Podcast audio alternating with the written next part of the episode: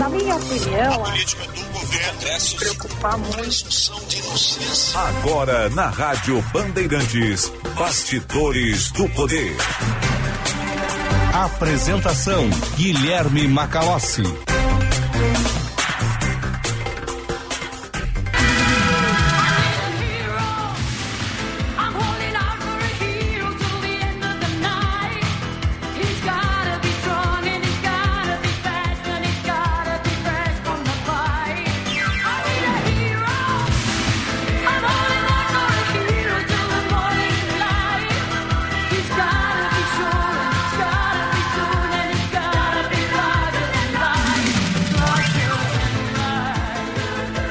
Acompanha o Bastidores do Poder deve estar se perguntando por que, que eu abri o programa com a Bonnie Tyler cantando Holding Out for a Hero.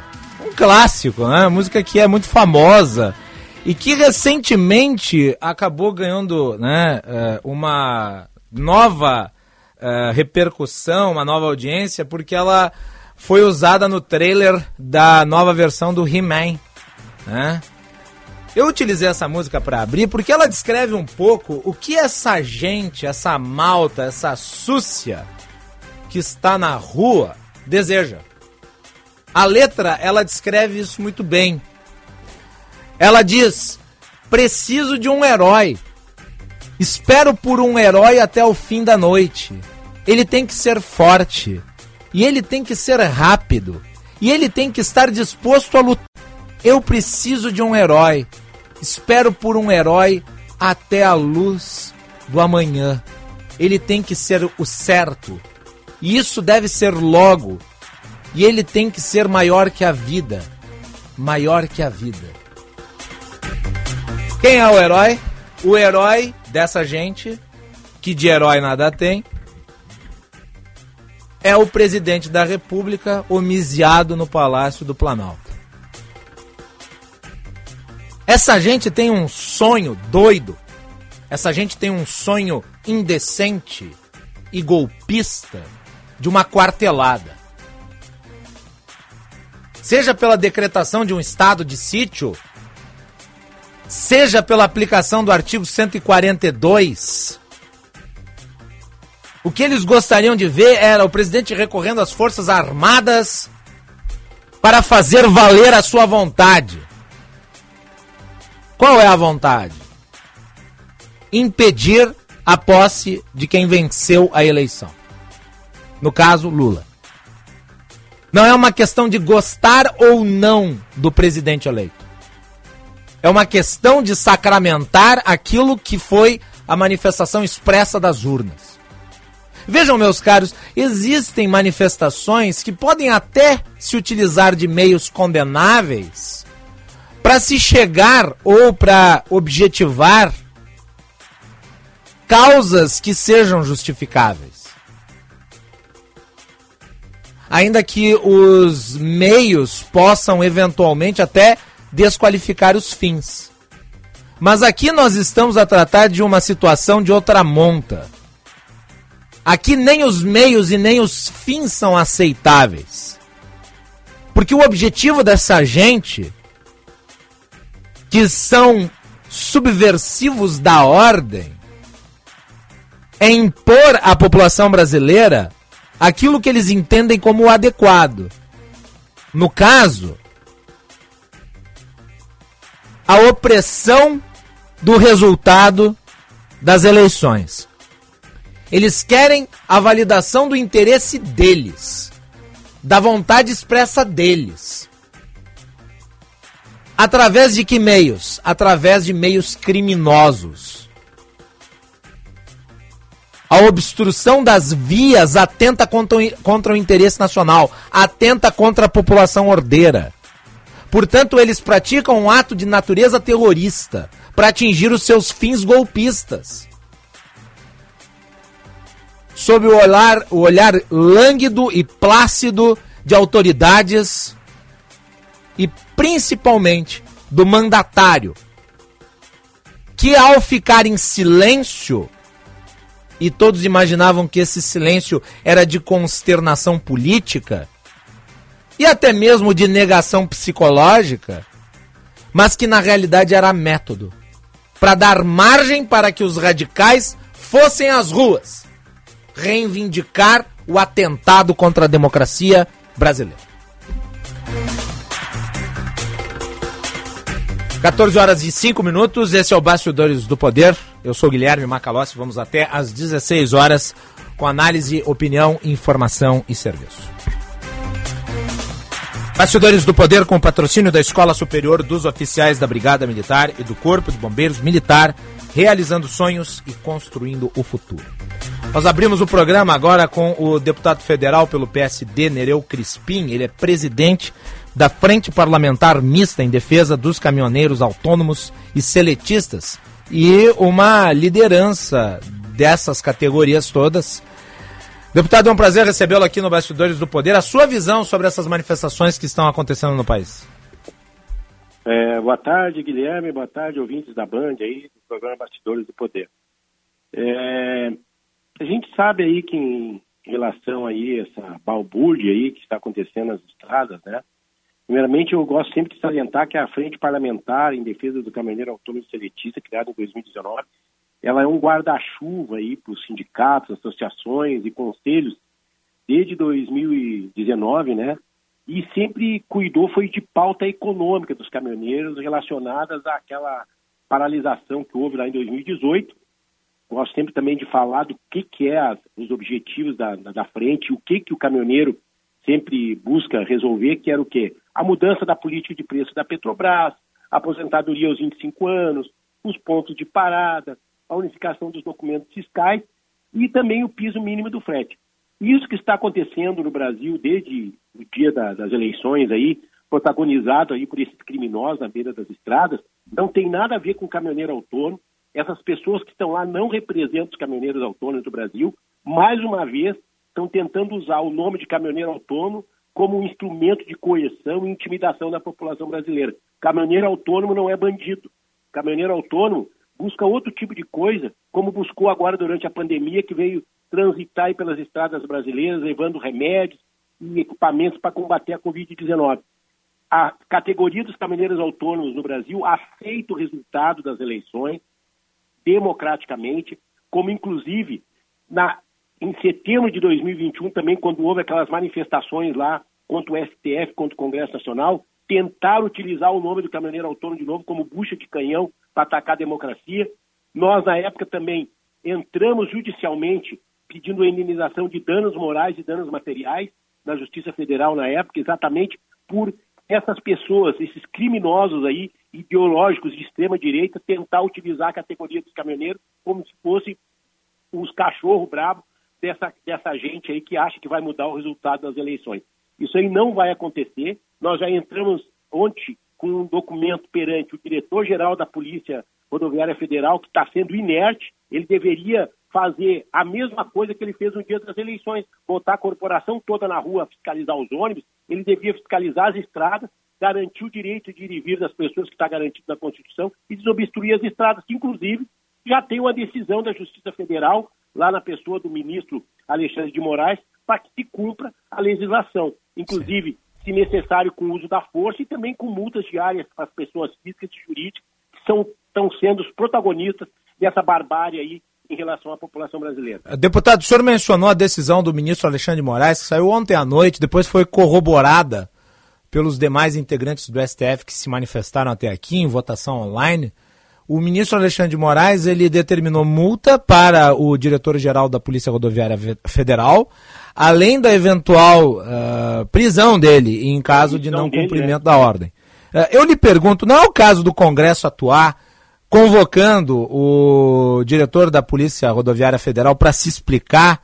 Porque afinal de contas a coisa é tão grave, se esse conjunto de omissões caracterizarem prevaricação, ele terá cometido um crime. Além de, né, no final de semana, eh, por conta das operações ter se caracterizado em certa medida, apesar da negativa do magistrado, o descumprimento de uma decisão judicial. Porque houve excesso de operações no domingo e agora, me parece, falta de operações em meio a essa convulsão que tenta se né, eh, construir nas rodovias do país.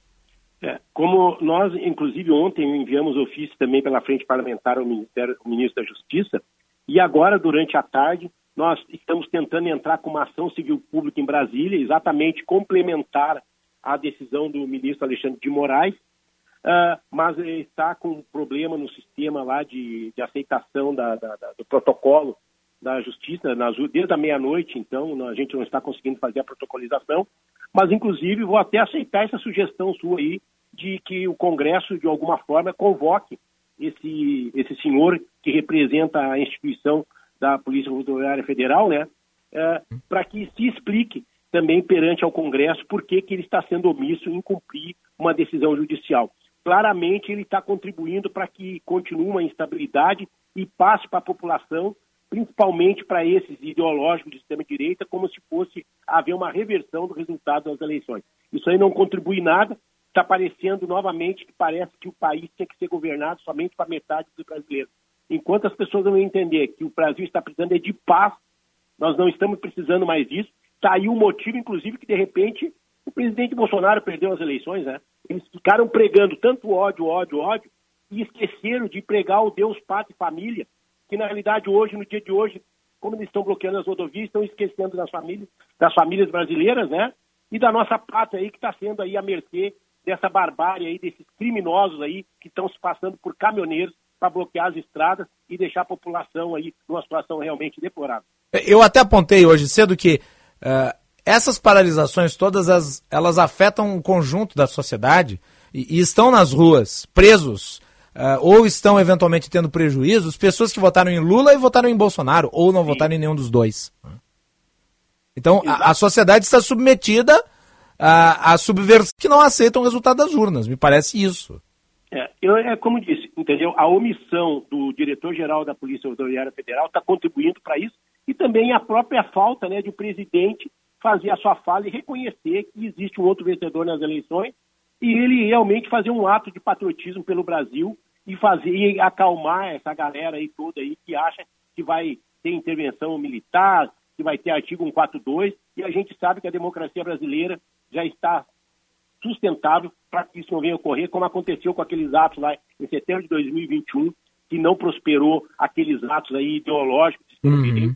que a gente sabia já que era uma premonição do que iria acontecer nas eleições, né? Então, acho que está na hora aí do brasileiro entender que acabou a bagunça e que essas pessoas aí que estão aí protagonizando esses crimes contra a pátria, contra a democracia, têm que ser julgadas, têm que ser presas Inclusive, a determinação está lá, né? se for necessário o uso da força e que essas pessoas sejam presas, que seja, que seja feito. Então, eu acho que está faltando, na realidade, é agora a, a omissão do diretor-geral da Polícia Rodoviária Federal que a lei seja cumprida, inclusive que, se, se necessário, né, se cumpra a lei, né, a omissão de um caso tão grave como esse, que ele, inclusive, venha a ser preso.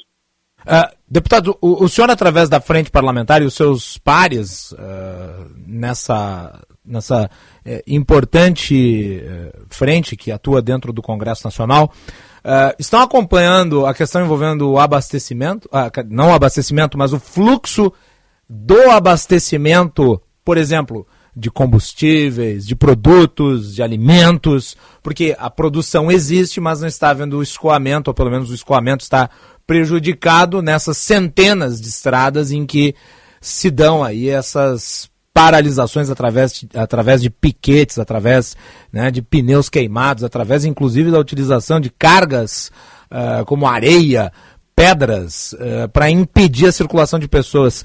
Qual é o monitoramento que está sendo feito, deputado? Bom, dentro desses grupos de WhatsApp, dessas instituições que a gente faz parte aí, de, de, de que se comunica, não chega a ser tão significativo ainda. Claro que existe a preocupação de começar a faltar bens e serviços, né?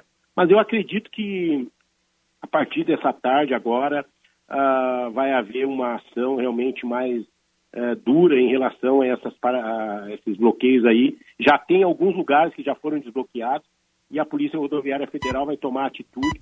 Se não, na realidade, o, a, a, o Congresso Nacional e as próprias instituições que garantem a nossa democracia vão ter que tomar uma atitude para que a lei seja reestabelecida. O senhor chegou a conversar com o presidente da Câmara, Arthur Lira? Não, não, não, não conversamos, só mandamos ofício a todos, né? Tanto o presidente do Senado, presidente da Câmara, e mandamos para o Ministério da Justiça, mandamos aí para o diretor-geral da Polícia Rodoviária Federal, mandamos para o STF, para as instituições, né? Todos já têm conhecimento e estão conversando para que isso seja realmente resolvido. A gente acredita que na tarde de hoje, ou então no mais tardar amanhã, o presidente Bolsonaro vai se manifestar em relação a isso, né? Até porque já está havendo uma conversação eh, do vice-presidente e da, da próprio líder da Casa Civil para fazer a transição para o próximo presidente. É, eu- o senhor disse que enviou ofícios para vários, né, vários, eh, várias enti- entidades, não, mas vários atores institucionais, dentre os quais né, o próprio diretor da Polícia Rodoviária Federal, mas o senhor mencionou o Ministério da Justiça. O ministro Anderson Torres se manifestou, respondeu o ofício. O ministro da Justiça... Deu alguma sinalização? Eles, simplesmente eles, eles deram um aceite no nosso ofício, né? E a- no nosso pedido de providência pela frente parlamentar, mas até o momento não se manifestaram. Não se manifestaram. E, e com relação a quem atua e não participa ah, de greves, que é o grosso dos caminhoneiros brasileiros hoje, porque essas manifestações são feitas por ah, gatos pingados nas estradas do país. aí, Dados pingados. Qual que é o prejuízo que está sendo contabilizado? Está sendo contabilizado algum prejuízo da parte dos Por caminhoneiros isso- autônomos? Por isso a nossa ação civil pública com pedido de indenização de danos morais e danos materiais, né? Que isso aí que na realidade quem vai pagar vai ser o próprio governo pela sua omissão em destravar as estradas aí para que o caminhoneiro ah, possa trabalhar, né? Como nós já tínhamos uma, em setembro de 2021 entrado com uma ação, nós estamos entrando exatamente com essa ação civil pública para que venha garantir ah, financeiramente a falta de faturamento, a falta de recursos que está ocasionando. Porque o caminhoneiro, o caminhoneiro raiz, aquele que tem um caminhão só, dois caminhões, que transita pelas estradas, e o que, que ele está fazendo? Ele está acabando ficando parado em posto, ou então em casa, com medo de ter o seu caminhão depedrado. É isso que está acontecendo, né? E o cidadão comum que também trabalha também está preocupado é com isso. Exatamente por quê? Porque a Polícia Rodoviária Federal não toma uma atitude de cumprir a lei de desobstruir e tirar essa meia dúzia de gato pingado criminoso, baderneiro que estão aí fazendo isso na beira das estradas. Deputado, fica aqui a minha recomendação. Eu acho que é necessário convocar o diretor-geral da Polícia Rodoviária Federal no Congresso. Não apenas para esclarecer a omissão em relação à contenção dessas manifestações criminosas ocorrendo nas rodovias do país, mas também a natureza das ações de domingo. É, Eu acho que é válida uma participação dele através de convocação no Congresso. Fica aqui como sugestão. Ok, muito obrigado aí pela, pelo espaço para esclarecimento aí, mostrar que o caminhoneiro autônomo não, não é bucha de canhão para ato antidemocrático. Obrigado aí. Deputado Nereu Crispim, muito obrigado pela participação. Uma boa semana de trabalho para o senhor. Muito bem. 14 horas e 18 minutos, temperatura em Porto Alegre 16 graus e 9 décimos. Você participa do Bastidores do Poder pelo WhatsApp 980610949. Quem estiver eventualmente preso em alguma dessas manifestações ah, criminosas, pode enviar também áudio relatando como está a situação. Não, não adianta quem defende né, esse tipo de ação subversiva enviar áudio para cá para reclamar, para chamar o apresentador de comunista. Porque daí, obviamente, nós não vamos colocar no ar. Nós estamos aqui comprometidos com a liberdade de trânsito das pessoas e em reestabelecer a normalidade. Então, se você tem algum relato né, em alguma estrada do Rio Grande do Sul, mande para o nosso WhatsApp 980610949. Pode enviar mensagens em áudio para nós. 980610949 Bastidores do Poder aqui nas ondas da Rádio Bandeirantes. A mim ah, me revolta muito que esta ação delinquente ela seja tomada por gente que se diz conservadora e que de conservadora nada tem. Muito antes, pelo contrário. Conservadores valorizam as instituições, as regras acordadas, a moldura institucional. Conservadores valorizam as regras do jogo. E nada do que está sendo feito através desses militantes radicalizados se enquadra nas regras do jogo. Muito antes, pelo contrário, eles são disruptivos e conservadores rejeitam a disrupção. Eles são revolucionários e conservadores rejeitam revolucionários. Eles querem o estabelecimento de uma nova ordem. Eles são jacobinos. Eles se valem do fogo, das pedras e da intimidação para fazer valer a sua vontade.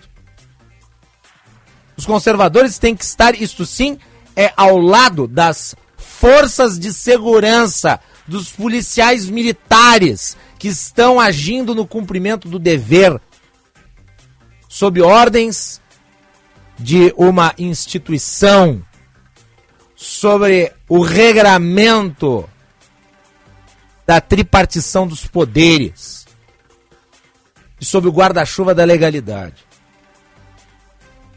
Porque no passado, quando o MST ou o MTST ou outros grupos sociais que tinham a natureza de atuação semelhante a essa, praticando atos de vandalismo, faziam fechamento de estradas, faziam piquetes, faziam manifestações urbanas que inviabilizavam o trânsito, que impediam as pessoas de trabalhar, ditos conservadores então defendiam a atuação da polícia. Ditos conservadores defendiam a utilização da violência regrada para conter situações como essa.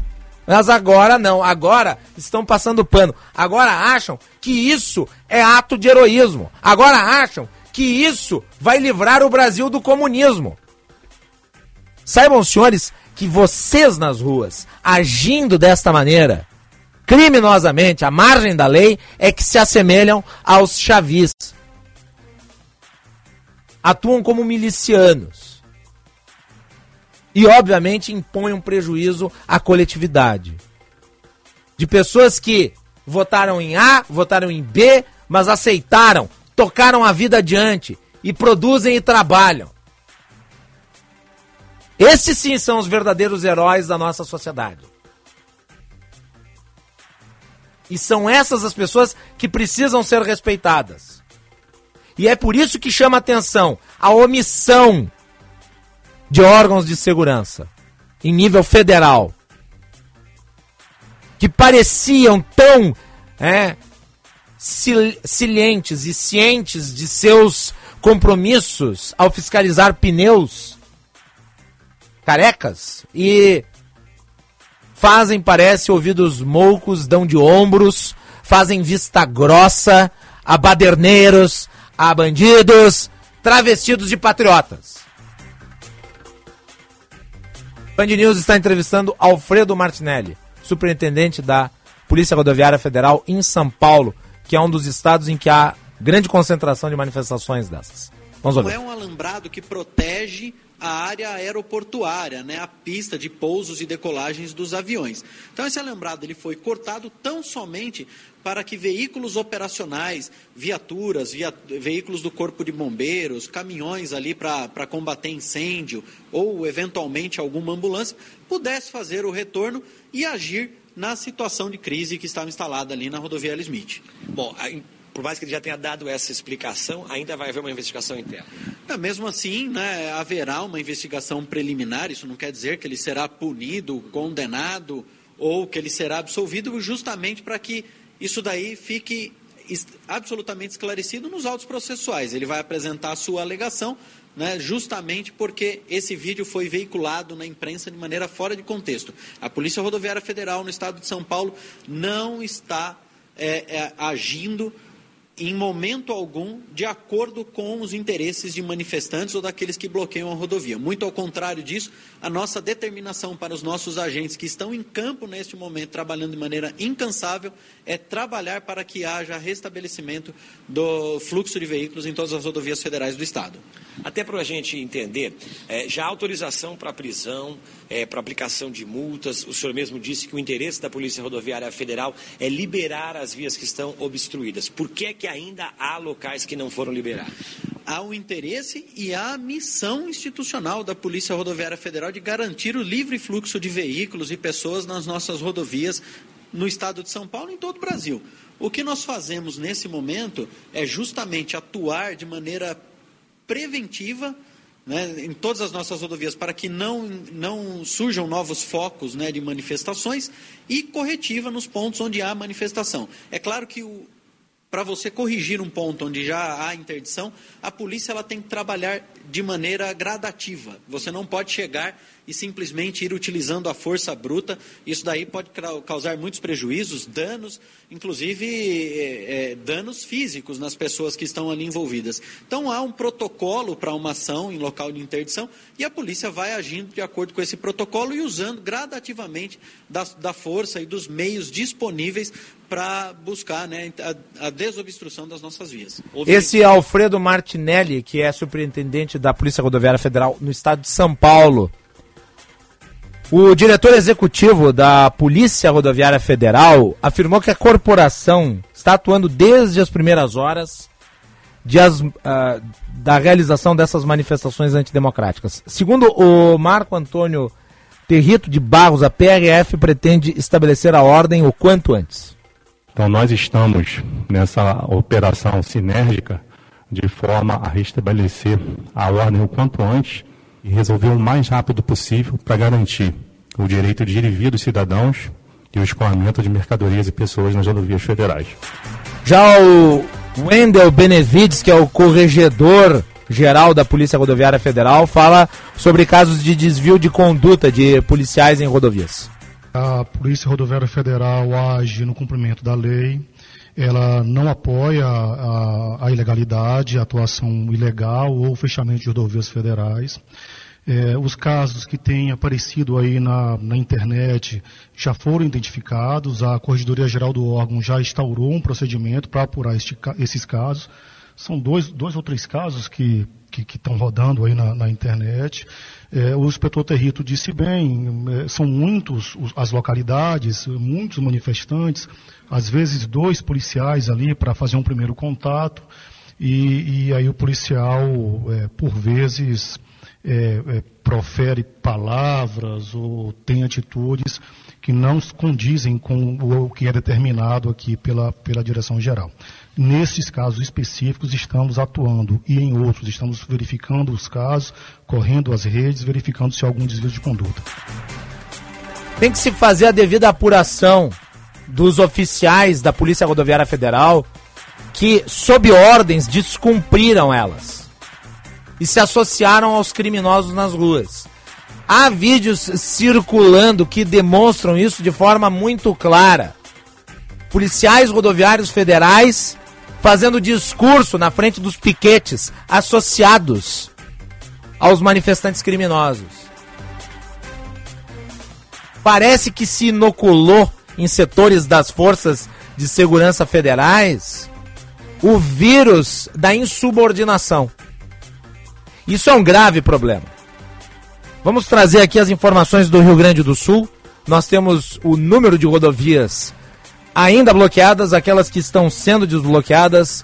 Juan Romero tem todos os detalhes. Boa tarde, Juan. Boa tarde, Macalossi. Boa tarde, ouvintes aqui do Bastidores do Poder. O número de rodovias com, com pontos de bloqueios aqui no Rio Grande do Sul, na questão das federais, era maior ontem, antes da, da ordem de desbloqueio das rodovias, e hoje já chega a pelo menos 19. A última atualização da Polícia Rodo- Rodoviária Federal aqui no Rio Grande do Sul foi divulgada por volta ali das 11 horas da manhã. Eles estão por divulgar agora, neste exato momento, um- uma nova relação de rodovias, uma relação mais atualizada das rodovias que, este- que estão com bloqueios.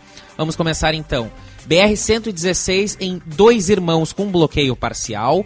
A mesma rodovia na- em Barra do Ribeiro com interdição também parcial. BR-471 Santa Cruz do Sul, bloqueio de populares parcial. BR-386 em Sarandi, quilômetro 136 com bloqueio total. Em Lagoa Vermelha, na BR-285, quilômetro 199, há bloqueio parcial. BR-470, quilômetro 10 em Barracão, bloqueio também total. Em Erechim, BR-153, quilômetro 53, bloqueio total com liberação alternada a cada 30, de, 30 minutos. O que, segundo a PRF, é um reflexo da manifestação na RST 135, rodovia estadual, que cruza ali com esta rodovia federal. Em Almirante Tamandaré do Sul, quilômetro 158 da BR-386 também, bloqueio total. BR-287, quilômetro 282 em São Pedro do Sul, bloqueio com liberação de veículos a cada 30 minutos. BR-392 em São Cepé também com bloqueio parcial, assim como a mesma rodovia em Caçapava do Sul, onde mais cedo pela manhã também tinha um acidente no local e havia concentração de manifestantes no ponto. Em Ijuí, no acesso à Cruz Alta da BR-285, bloqueio total, assim como na mesma rodovia em Entre Ijuís e também na cidade de São Luís Gonzaga, no trevo de acesso secundário à cidade. Já na BR-158, há bloqueios parciais em Panambi e em Cruz Alta. Na BR-472, em 3 de maio e em Santa Rosa, há bloqueio total. E na BR-287, em São Vicente do Sul, quilômetro 331, há também o bloqueio de populares. Essa é a última atualização aí da Polícia Rodoviária Federal divulgada. 11 horas da manhã, daqui a pouquinho, daqui a alguns minutos eles devem soltar uma nova relação de rodovias com bloqueios totais ou parciais. Então, essas são as rodovias federais que cruzam o Rio Grande do Sul. Agora vamos atualizar as estaduais, Macalossi, com as atualizações mais recentes, agora do dia 1 de novembro. O Comando Rodoviário da Brigada Militar é quem faz o policiamento dessas rodovias, dessas RSs. Começando pela ERS 142 em Carazinho, quilômetro 1, ao bloqueio parcial da rodovia. ERS 406 em Nonoai, quilômetro 14. Havia bloqueio, mas já foi liberado. Os manifestantes que estão por lá não estão fazendo bloqueio total da rodovia. Eles solicitam a quem queira aderir à manifestação que permaneça por alguns minutos estacionados na ERS 406. Em Nova Bassano, no quilômetro 279 da ERS 324, também há uma concentração de manifestantes, cerca ali de 20 manifestantes em frente a um posto de gasolina. Em Ibiraiaras, ERS 126, quilômetro 30, 50 manifestantes com veículos bloquearam totalmente a rodovia. Mas, a, a chegada de uma equipe do Comando Rodoviário da Brigada Militar, o bloqueio segue, porém parcial. Em Giruá, na ERS 344, a manifestação é às margens da rodovia, sem a interrupção do fluxo. E na ERS 101, em Capivari do Sul, há equipes da Brigada, da Brigada Militar no local, com manifestantes às margens da rodovia, mas não há bloqueio. Havia bloqueios na noite de ontem nas rodovias RSC 287 em Cruzeiro do Sul, já foram desfeitos, na ERS 265 em Canguçu, também bloqueio desfeito, RSC 471 em Encruzilhada do Sul e ERS 541 em Itacurubi, cujos bloqueios foram desfeitos entre a noite de ontem e a manhã de hoje. Qualquer nova atualização, Acalossi, a gente volta a dar aqui no Bastidores do Poder. Sempre, a cada hora, as equipes estão eh, divulgando aqui para os veículos de imprensa, para nós também, essa relação de rodovias e a gente vai atualizando qualquer nova, eh, nova novo boletim em relação aí à Polícia Rodoviária Federal e também Comando Rodoviário da Brigada Militar.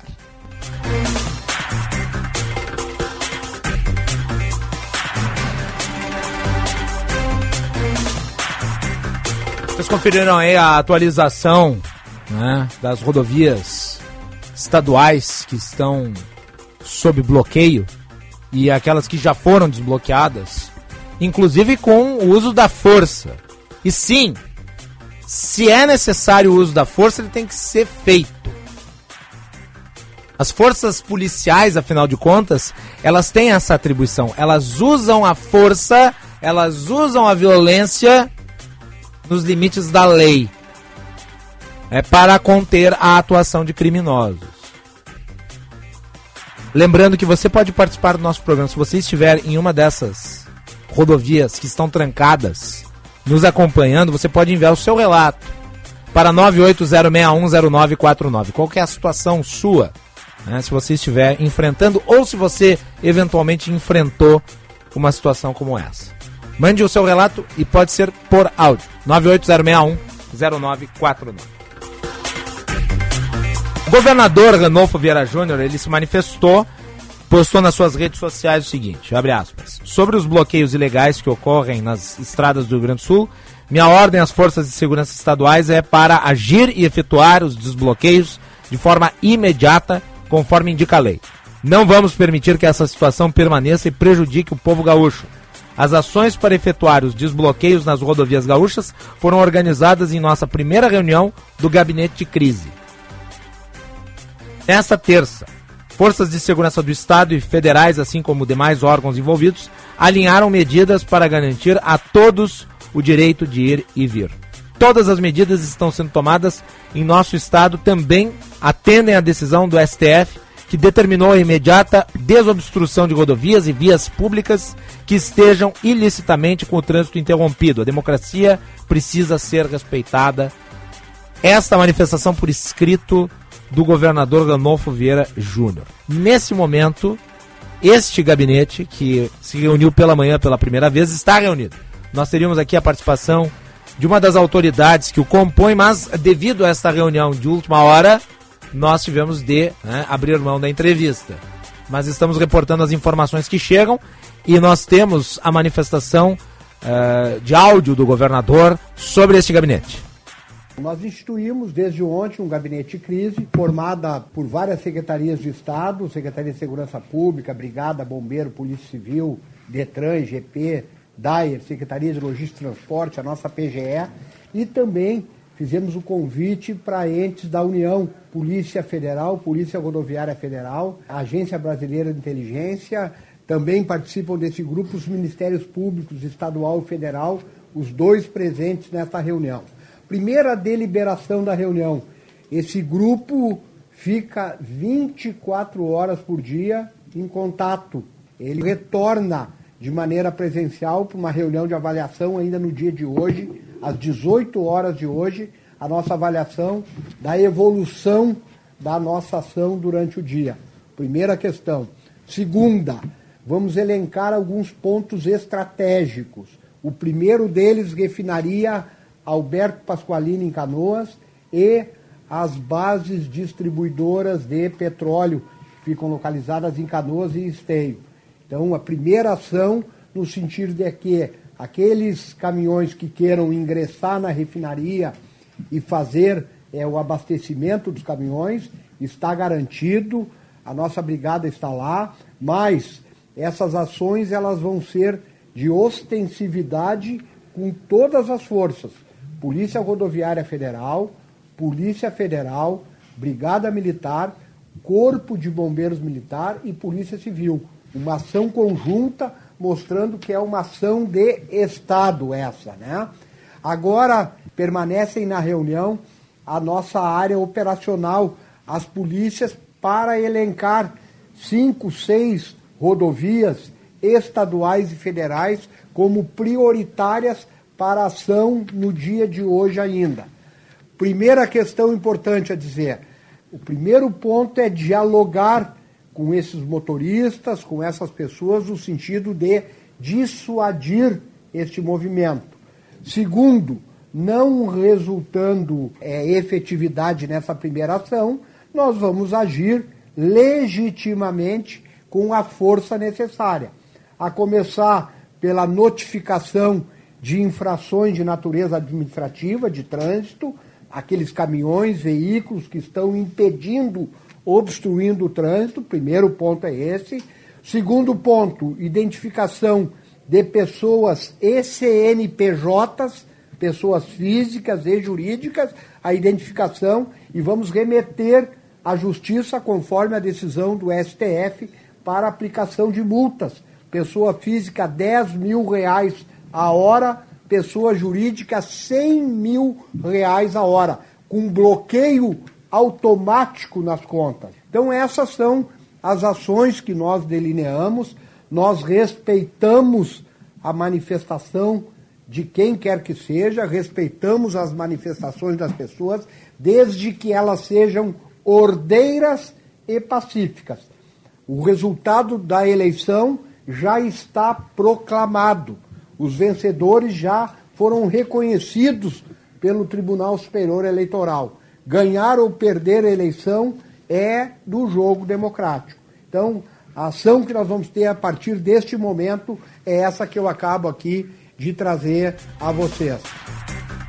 O gabinete está reunido nesse momento e assim que nós tivermos atualizações, posicionamentos de novas medidas, daremos a informação aqui no Bastidores do Poder, ou se não há tempo, durante a nossa programação e depois mais informações no tempo real. Eu vou repetir aqui o que eu disse na abertura, porque o público também se renova e porque é necessário fortificar a mensagem. Qual é a pauta desses criminosos nas ruas?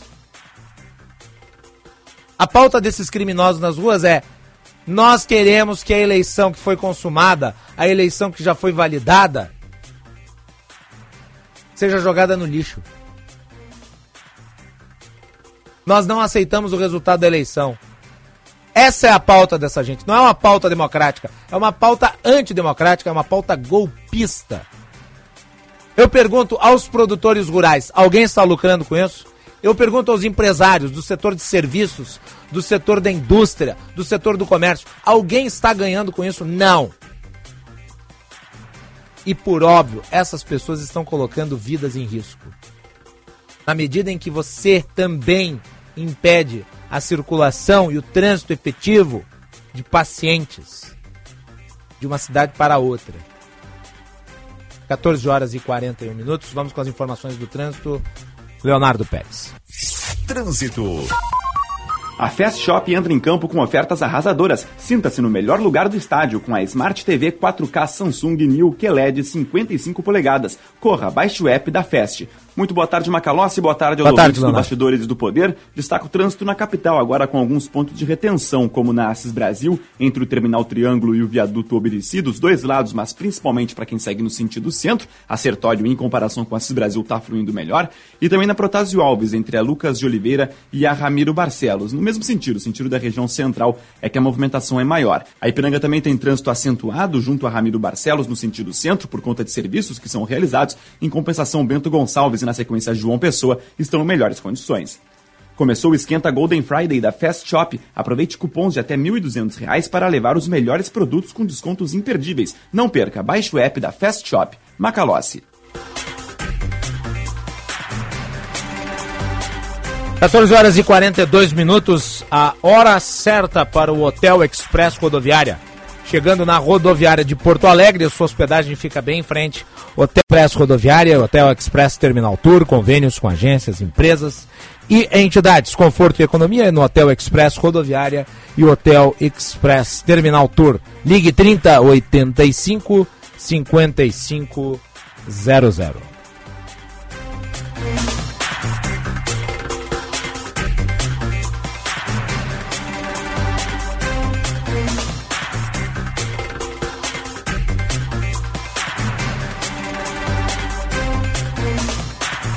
Nós tivemos cenas ao longo da noite né, de paralisações em áreas urbanas.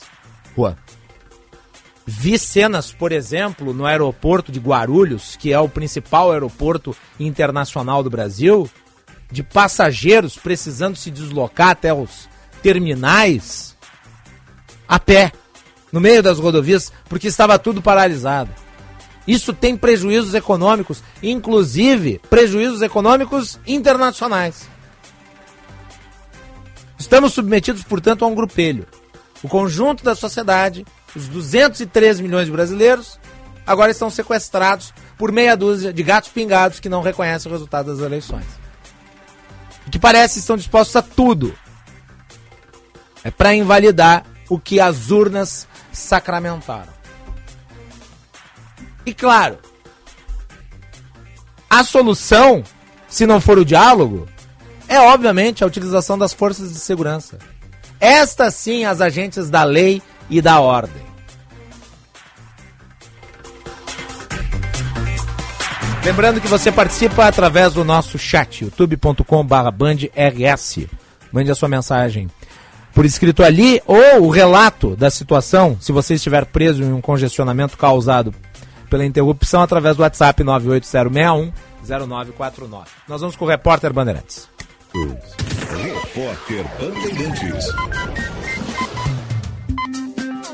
Vamos lá, repórter Bandeirantes começando agora 2h45, informações lá do sul do Brasil com Vicente Medeiros. Começou a faltar gasolina em postos de combustível do Rio Grande do Sul. Ouvintes já encaminharam registros na Serra Gaúcha e na região metropolitana de Porto Alegre. Conforme o presidente do Sindicato Intermunicipal do Comércio Varejista de Combustíveis e de Lubrificantes, O problema teve início com o aumento repentino da demanda e os manifestantes que bloquearam a saída de refinarias gaúchas. No entanto, João Carlos Dalacqua destaca que após as ações policiais nesta terça-feira, o abastecimento deve ser normalizado ainda hoje. Se você tem um estoque baixo e tem uma demanda maior, é possível que algum possa ter ficado sem produto. Né? E na madrugada também tivemos informações de algumas dificuldades de algumas distribuidoras em, em transitar com as cargas, e isso realmente vai ocasionando uma dificuldade na sequência. Mas já também temos as informações que a liberação das vias e da, das distribuidoras e das refinarias estão acontecendo pelas forças de segurança, então esse descompasso deverá ser normalizado hoje. Mais de 800 viagens rodoviárias foram canceladas entre São Paulo e outros estados. Os ônibus partiriam dos terminais do Tietê e Barra Funda, mas foram retidos por causa dos bloqueios nas rodovias. A venda de passagens segue temporariamente suspensa entre São Paulo e Rio de Janeiro, Florianópolis, Curitiba e outras cidades menores. A orientação é que os passageiros busquem informações sobre remarcação e reembolso com as empresas de viagem. Agora 2h46. O negócio é o seguinte: a solução completa para o seu negócio é a Souza Lima. E com a Souza Lima, o negócio é inovação. E aqui não tem esse negócio de ser tudo igual, não. As soluções são sob medida, de segurança, limpeza e outros serviços. E é um ótimo negócio em valores, sempre alinhado aos valores do seu negócio. E esse negócio de terceirização deixa que a gente resolve. O nosso negócio é fazer o seu negócio melhor. Negócio fechado? Grupo Souza Lima. Soluções completas para o seu negócio. Ar-condicionado para muitos verões? Só a GRI, maior fabricante de ar-condicionado do mundo, tem a maior garantia do Brasil. São 10 anos no compressor e 5 anos de garantia completa nos produtos GRI. Só quem produz um ar-condicionado com tecnologia de ponta pode garantir o seu máximo desempenho por muito mais tempo. A maior garantia do mercado é GRI. Só a maior fabricante de ar-condicionado do mundo tem a maior garantia do Brasil. É GRI. ArcelorMittal. Aços inteligentes para as pessoas e o planeta. Quer saber a novidade que chegou na TIM? O Galaxy Z Flip 4 5G. O smartphone dobrável diferente de tudo que você já viu. E no Team Black Família de 100 GB, você garante o seu por 4.299 reais, parcelado mediante permanência de 12 meses no plano. Aproveite já essa oferta. Saiba mais em tim.com.br ou vá até uma loja Tim. É Copa. Pode apostar. Na Bandeirantes. Oferecimento Sorridentes. Tudo para você cuidar da sua saúde bucal está na Sorridentes. Sorriso de primeira e de verdade. Filco tem coisas que só Filco faz para você. Esferrier, a água mineral rara para quem tem sede de saúde. A única com pH 10 e vanádio. Pixbet, o saque mais rápido do mundo. Essa é do Brasil. Pode apostar. Votomassa, se tem.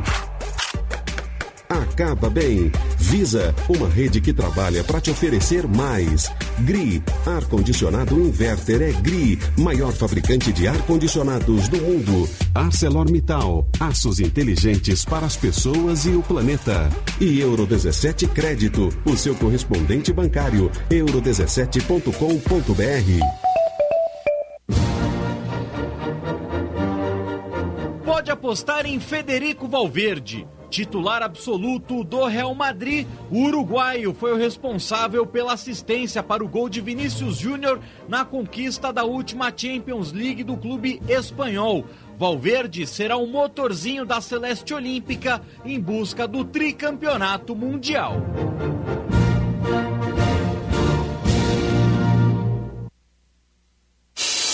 Repórter Bandeirantes. Chegando no aeroporto de Porto Alegre, sua hospedagem fica a 5 minutos de distância, com transfer cortesia. Basta ligar 3022 2020. Hotel Express e Hotel Expressinho Aeroporto. Apartamentos renovados, com higienização cuidadosa, café cortesia bem cedinho e amplo estacionamento. Conforto e economia é no Hotel Express e Hotel Expressinho Aeroporto. Ligue 3022 2020. O SUV mais econômico do Brasil com as melhores condições. Você encontra aqui na Sinoscar. Tracker Premier 2023 com bônus de até 4 mil reais e parcelas a partir de 990 no plano Chevrolet Sempre. Economize até na gasolina. Venha direto até a Sinoscar mais próxima. Sinoscar, compromisso com você. Juntos salvamos vidas.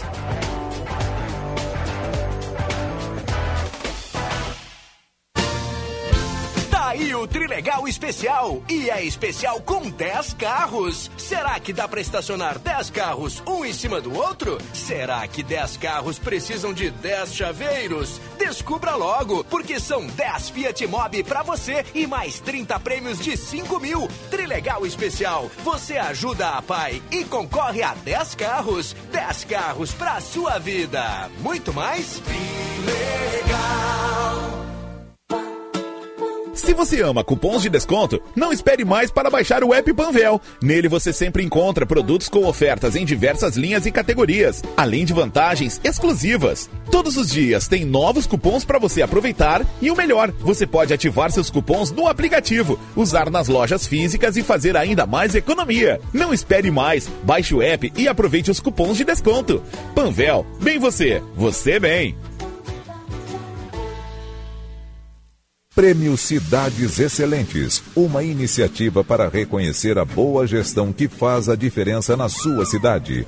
Educação, transporte, saúde, desenvolvimento social, segurança, transparência. Como está a administração no seu município e quais os projetos inovadores que estão sendo implementados? Acesse o site e saiba mais sobre o prêmio Cidades Excelentes, uma iniciativa Instituto Áquila e Grupo Bandeirantes. Cidades Excelentes. Oferecimento Sistema Ocergs. Somos o cooperativismo no Rio Grande do Sul. E BRDE, maior banco de desenvolvimento do sul do Brasil.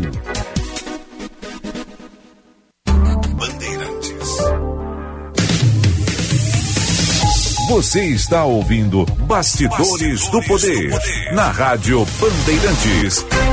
Com Guilherme Macalossi. 14 horas e 52 minutos, a hora certa para o Hotel Express Rodoviária. Conforto e economia é no Hotel Express Rodoviária.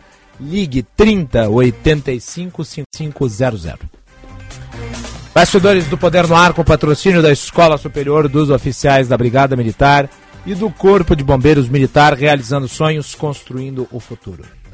Participação do público ouvinte pelo nosso WhatsApp 980610949. Você também pode enviar a sua mensagem por áudio. Mande o seu comentário breve né, pelo WhatsApp 980610949 ou pelo nosso chat no canal do YouTube, youtube.com/bandrs. Você nos acompanha pelo sinal FM 94.9, pelo aplicativo Band Rádios e pelo aplicativo Band Play e pelo nosso canal já mencionado youtube.com/bandrs. Abri o programa de forma acelerada aqui por conta do noticiário, mas vamos dar os créditos. O Bastidores do Poder tem a produção de Juan Romero, mesa de áudio de Luiz Matoso Braga, central técnica de Edson Leandro, coordenação de redação de Vicente Medeiros, gerente de rádios de Osíris Marins e direção geral de Lisiane Russo. Bom, houve uma convocação à imprensa no Palácio do Planalto. Jornalistas estão presentes lá, expectativa de que haja a primeira manifestação do presidente Jair Bolsonaro, que está em silêncio desde domingo, depois do resultado do segundo turno das eleições. Nas últimas horas, houve uma mobilização política muito forte em Brasília, com vistas a fazer o presidente se pronunciar. Informações, inclusive, de que haveria uma articulação junto ao ministro da Economia, Paulo Guedes, e ao governador eleito de São Paulo, Tarcísio de Freitas. Nesta terça-feira, dia 1 os ministros Bruno Dantas, do Tribunal de Contas da União, e Gilmar Mendes, do Supremo Tribunal Federal, buscaram outros integrantes do STF, além do presidente da Câmara dos Deputados, Arthur Lira, ministros do governo e presidentes de partidos políticos de centro, para tentar convencer Bolsonaro a falar. Paulo Guedes e Tarcísio de Freitas estão em contato com integrantes do Poder Judiciário. Em meio a essa articulação, o presidente se comprometeu com aliados a dar um pronunciamento na tarde desta terça-feira. A expectativa é de que ele diga que o seu grupo político não prejudique outros brasileiros. Que zele pela ordem. E que sempre criticou invasões de terra como forma de desengajar os movimentos que estão nas ruas. Também foi né, alvo de especulação o encontro de integrantes do Supremo Tribunal Federal com o presidente da República. Né. Entretanto, esse encontro foi cancelado. A divulgação do encontro entre o presidente e os integrantes dos ministros do Supremo Tribunal Federal acabou irritando os magistrados. Os ministros ficaram preocupados com a imagem que o encontro poderia ter de condescendência com o atual presidente, que até agora não se pronunciou em público para aceitar a derrota na eleição de domingo para Luiz Inácio Lula da Silva. Estavam pré-confirmados nesse encontro, pelo menos, a presidente do STF, a ministra Rosa Weber, e os ministros Gilmar Mendes Cássio Nunes e Luiz Fux. Entretanto, este encontro acabou sendo cancelado por conta desse posicionamento dos ministros do STF. E, ao meu ver, correta decisão. Enquanto o presidente não reconhece o resultado das urnas, não há por que ele ter interlocução institucional. Né? Não há por que valorizar quem né, se incumbindo da função de presidente, busca enfraquecer a democracia. Ele que vem a público e reconheça o resultado das eleições para então ser admitido novamente na mesa das instituições. Vamos à Serra Gaúcha, meu amigo jornalista Leandro Adamati, de Farroupilha, minha cidade natal, traz informações dos bloqueios na Serra. Leandro, que prazer recebê-lo aqui na Band. Boa tarde. Boa tarde, Bacalossi. Boa tarde a todos os, os ouvintes da, da Band, do programa Bastidores do Poder. O prazer é meu em poder falar com você ao vivo para todo o estado do Rio Grande do Sul nesse momento. Claro que eu gostaria de estar aqui trazendo uma notícia mais agradável, mas enfim, é o que temos no nosso dia a dia, né? Com certeza, é a notícia do momento. Leandro, uh, como é que tu tá vendo aí a situação nas estradas da região, entre Farroupilha e Caxias, entre Farroupilha e Bento, Garibaldi, Carlos Barbosa, descida para São Vedelino, região ali de Flores da Cunha, até mesmo Gramado, Canela, uh, nós temos ali quantos bloqueios?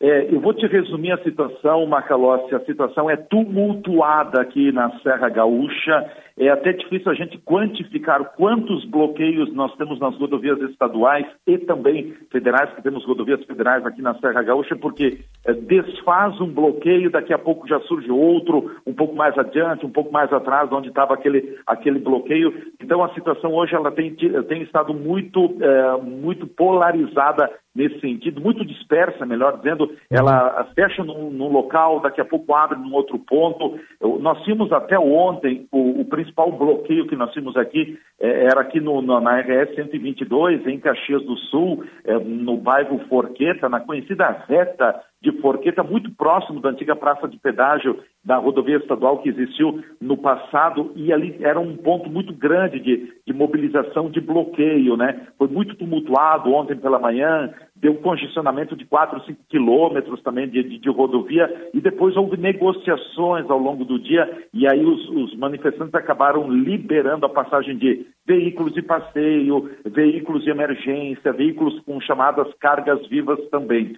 Outro ponto forte de mobilização é na, em Garibaldi, também no conhecido posto do avião, eh, e também ali teve uma concentração muito grande. Mas o que tem acontecido hoje, Guilherme, é, por exemplo, a região de Forqueta, neste momento, neste momento, ela não tem bloqueio. As informações que nós temos é de que não, não tem bloqueio nesse momento, porém o pessoal que estava na Forqueta disse que vai bloquear outros trechos de rodovias estaduais nas próximas horas. Não se sabe. Hoje pela manhã, o que chamou muito a atenção aqui em Farroupilha, puxando a brasa bem para o assado, eh, foi um bloqueio que ocorreu, um ato que ocorreu também na RSC 453, na ligação entre Farroupilha e Bento Gonçalves. Na verdade, foram dois, dois motivos aí. Um primeiro momento, houve a derrubada de um eucalipto de uma árvore, então, cobrindo todo, pegando todo o leito da rodovia estadual, no sentido Farroupilha a Bento Gonçalves e também vice-versa. E depois, não bastasse esse bloqueio é, causado é, pela queda da árvore, houve também um acidente envolvendo um caminhão e outros dois veículos, o que acabou tumultuando bastante o trânsito também. No começo da manhã, em Farroupilha, nós tivemos uh, um outro bloqueio também na estrada que liga Farroupilha a Carlos Barbosa, na rodovia que liga Farroupilha a Carlos Barbosa, a VRS 813, a Jacob Versteg. Também houve na localidade da linha Paese um bloqueio. Depois ele foi disperso, ele foi então liberado. Então é aquela coisa: fecha aqui, fecha ali, daqui a pouco abre no local, vai para o outro local, causa congestionamento. Tem pessoas que estão muito irritadas também. Já temos aqui na Serra Gaúcha, Guilherme, registros de postos e combustíveis e que estão já sem combustível. Logo, logo vamos ter problemas com a questão do desabastecimento. O presidente da SIC Caxias do Sul, Celestino Louro, declarou ontem de que se os movimentos perdurassem apenas no dia de ontem, seria de impacto reduzido. Agora já tem perdurado ao longo do dia de hoje e o pior, proliferando em diversos pontos, deixando o trânsito, eh, o sistema viário, rodoviário aqui da Serra Gaúcha muito tenso e bastante tumultuado no dia de hoje.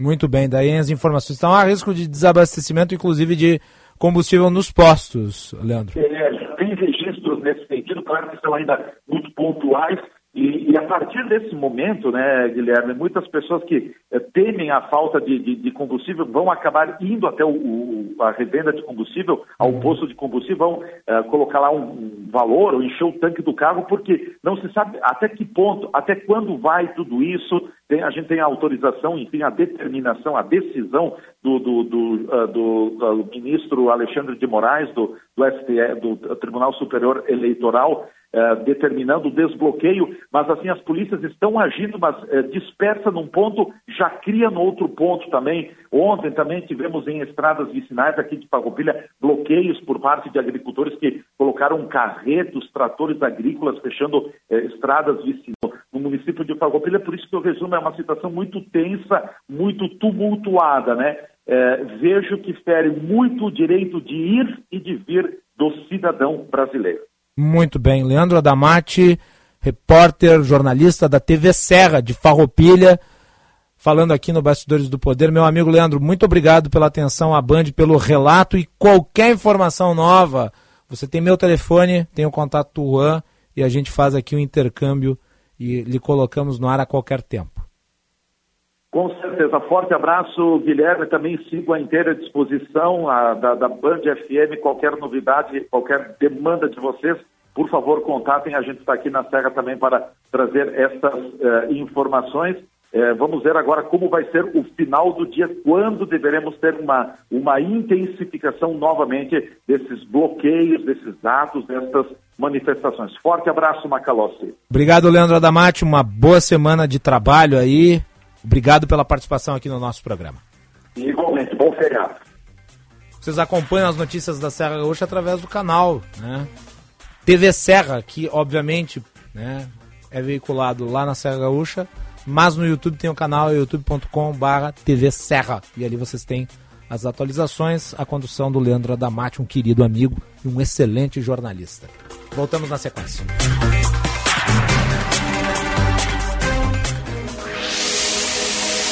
Cidades Excelentes. O Prêmio Band Cidades Excelentes está de volta para reconhecer as boas práticas em gestão pública e premiar os melhores projetos. A iniciativa, uma parceria do Grupo Bandeirantes e do Instituto Áquila, abrange todos os municípios do país. Na edição deste ano serão analisados 62 indicadores distribuídos nas áreas de sustentabilidade, educação, infraestrutura, mobilidade, desenvolvimento econômico e ordem pública, governança, eficiência fiscal e transparência, além de saúde e bem-estar. Nesse último setor, nove indicadores contam pontos, incluindo ações contra a Covid-19, como explica Rodrigo Nesses, consultor do Instituto Aquila. A gente acabou incluindo de maneira extraordinária para o prêmio esse ano qual que está sendo a cobertura vacinal de Covid desse município e qual que tá, tem sido a mortalidade também de Covid dentro desse município, para a gente poder avaliar como que tem sido a resposta dos municípios dentro dessa política que é tão importante para a gente superar essa etapa. Os 5.570 municípios brasileiros serão divididos em três categorias, com até 30 mil habitantes, entre 30 e 100 mil e acima de 100 mil habitantes. Na primeira etapa, a estadual é feita escolha dos três municípios de cada estado. Depois, os campeões regionais competirão entre si para uma definição das cidades excelentes. Cidades Excelentes. Oferecimento Sistema Ocergs. Somos o cooperativismo no Rio Grande do Sul. E BRDE, maior banco de desenvolvimento do sul do Brasil. Conheça o curso de Direito da ESBM, com conteúdo voltado ao ingresso nas carreiras militares. O curso capacita você a ingressar numa das principais carreiras jurídicas do Estado. Saiba mais em www.esbm.org.br ou pelo telefone 51 981 47 92 42. ESBM, realizando sonhos, construindo o futuro. Vem pra Racon, vem pra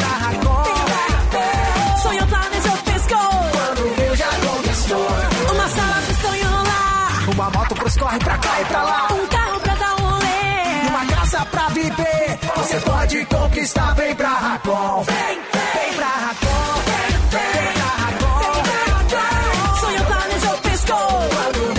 Conquiste o seu carro, a sua casa e muito mais. Acesse agora band.racom.com.br. Pensando em comprar um Chevrolet Zero? Na Esponqueado Jardine, a sua concessionária em Porto Alegre, entregamos seu carro novo em 24 horas. Estamos nas melhores localizações da cidade. Nilo Peçanha, ao lado do Iguatemi, Cavalhada, na zona sul da cidade e agora em dois novos endereços. Ipiranga, ao lado do Hospital da PUC e Padre Cacique. Esponqueado Chevrolet, a revenda que não perde negócio. Use o cinto de segurança.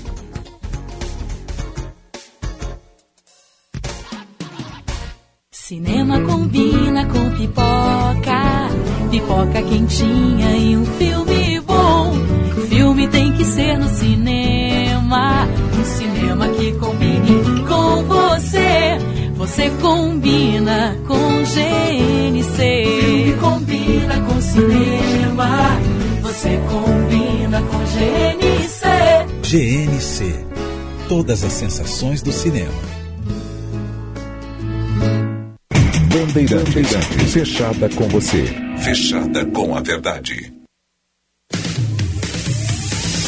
Você está ouvindo Bastidores, do, Poder, na Rádio Bandeirantes. Com Guilherme Macalossi.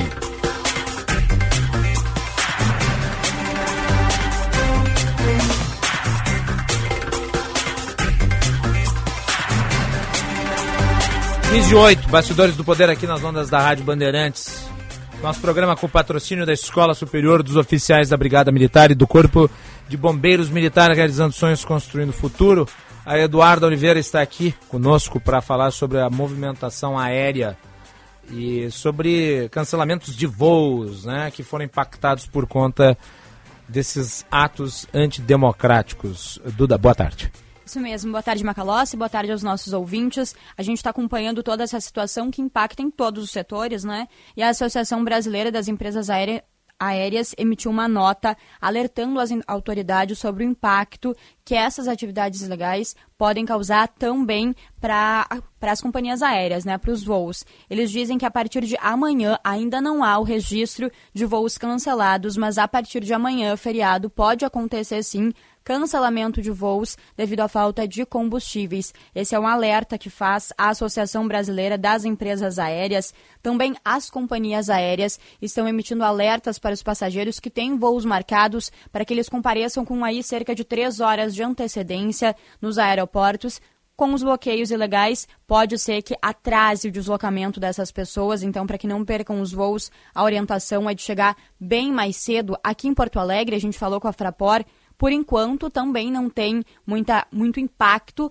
no aeroporto de Porto Alegre, segundo informações da própria Fraport. Eles estão, claro, acompanhando, a gente também vai atualizando aqui para os nossos ouvintes, mas a situação é essa a nível nacional, as orientações das companhias aéreas e também aqui no aeroporto Salgado Filho, Macalossi. Tá, então. Obrigado, Duda. Qualquer atualização, é só chegar. Estamos de volta. Muito bem. 15 horas e 10 minutos. Atenção, fique atento, beba água pura, muita água, livre de vírus e de bactérias. Água sem cheiro, sem gosto, com importantes sais minerais, ideal para sua saúde e de sua família. Purificadores e mineralizadores de água natural, gelada e alcalina, com ou sem ozônio, é na WaterSul. Ligue WaterSul 3231 4567. WaterSul, atenção total ao cliente. Visite o site www.watersul.com.br. Vamos com o Tiziano Kessler, da Ceasa. Tiziano, boa tarde. Olá, Macalossi, boa tarde, boa tarde a todos. Com esses bloqueios que a gente acompanha desde a noite de domingo, promovidos por apoiadores de Jair Bolsonaro, derrotado nas eleições, a gente acaba tendo alertas aí para a questão do abastecimento. Como a gente já vem acompanhando as pessoas buscando combustíveis com medo de que falte gasolina nos postos, e essa preocupação também está no setor de alimentação. Por enquanto, de acordo com o presidente da SEASA de Porto Alegre, que abastece a região metropolitana e também o interior do estado, não há problema de falta de abastecimento. Por quê? Os comerciantes e produtores estavam com estoques uh, já abastecidos e conseguiram atender a demanda, até porque essa demanda, até em função desses bloqueios em rodovias, ela diminuiu neste início de semana e segundo um levantamento da SEASA, a, a chegada de clientes aqui, de pessoas para fazer as compras, de comerciantes de todo o Rio Grande do Sul, diminuiu em 50% em função desses protestos que são realizados nas rodovias. O principal alerta, por outro lado, me disse o presidente da SEASA agora há pouco, é para quinta-feira depois do feriado, que é o dia de maior movimentação por aqui e se as estradas não forem liberadas, aí sim há risco de faltar produtos para serem distribuídos, para serem vendidos e levados para estabelecimentos comerciais de todo o estado. Então, uh, ele destaca a importância de que se tenham rodovias liberadas.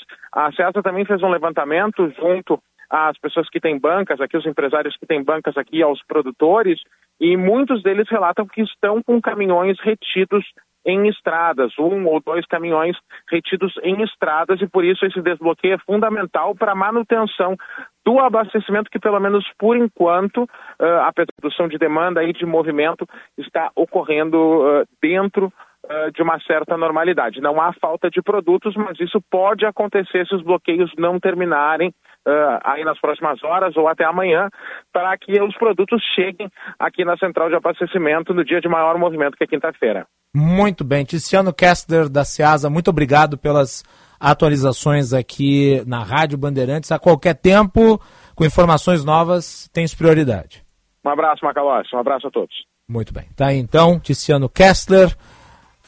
Risco, portanto, né, existe se essas mobilizações antidemocráticas não forem contidas.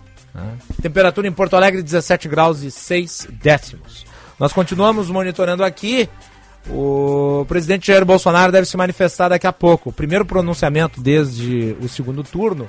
Nesse momento, a Band News TV está mostrando imagens do Palácio do Planalto, em que uh, pessoas uh, da presidência da República, funcionários, estão montando ali o local em que deverá ser feita a declaração oficial do presidente da República. A expectativa é de que ele né, se manifeste principalmente sobre as manifestações que estão acontecendo no país desde domingo, essas manifestações antidemocráticas que visam impedir né, que o resultado da eleição se confirme através da posse do novo presidente. Lembrando que o presidente Jair Bolsonaro ainda não se manifestou sobre o resultado, ainda não fez o aceite do resultado das eleições. Braguinha, nós vamos para o intervalo, mas a qualquer tempo, falando o presidente da República, nós entramos aqui no Bastidores do Poder.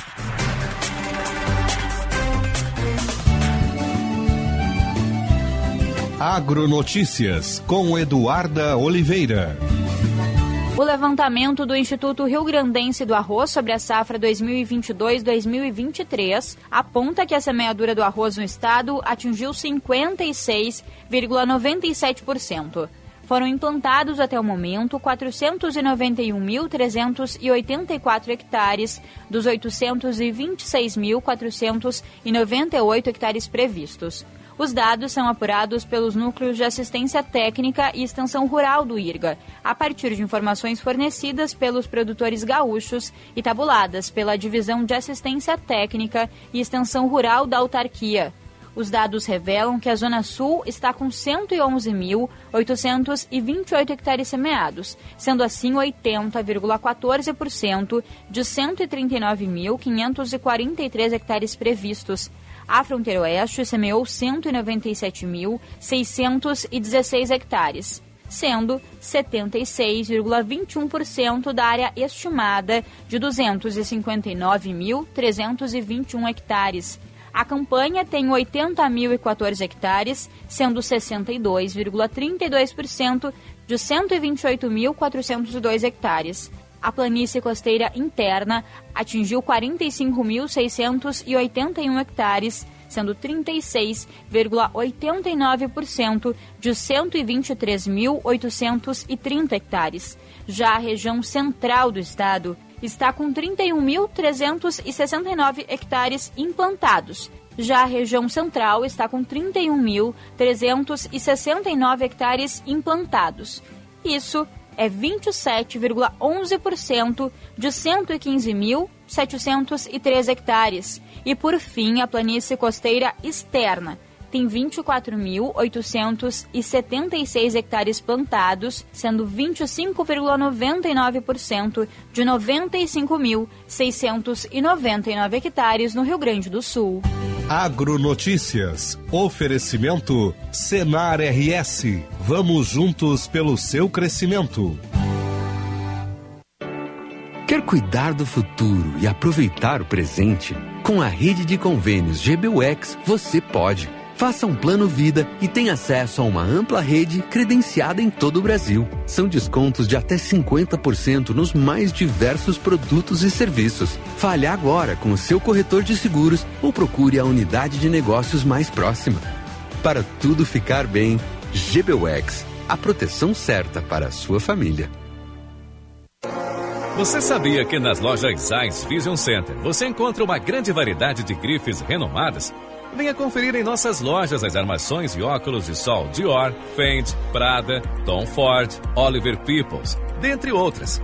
E também diversas marcas e fabricantes independentes da Itália e França, com designs diferenciados e exclusivos. Venha nos visitar. Zeiss Vision Center, Iguatemi, Moinhos e Barra Shopping. Você já reparou que a nossa casa virou escritório, sala de aula, academia, restaurante, cinema? Ao mesmo tempo, nunca estivemos tão conectados. Agora vem cá. Se o mundo mudou, por que você continua com a sua velha internet de sempre? Conheça a Blue 3, internet de alta performance, via fibra ótica com estabilidade total e 100% da velocidade contratada. Acesse blue3.com.br e surpreenda-se. Blue 3, internet all day. Conheça a pousada Olival Vila do Segredo. Azeite e hospedagem prêmio. Em Caçapava do Sul, no Pampa Gaúcho. Uma experiência de aromas e sabores. Primeira pousada na Rota das Oliveiras.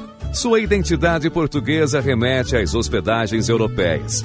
Turismo de contemplação, aventura e gastronômico. Reservas 51 3077 5155. Horário comercial. Rádio Bandeirantes. Fechada com você. Fechada com a verdade. Você está ouvindo Bastidores, Bastidores do, poder, do Poder na Rádio Bandeirantes. Com Guilherme Macalossi. Conheça o curso de Direito da ESBM, com conteúdo voltado ao ingresso nas carreiras militares. O curso capacita você a ingressar numa das principais carreiras jurídicas do Estado. Saiba mais em www.esbm.org.br ou pelo telefone 981479242. ESBM realizando sonhos, construindo o futuro.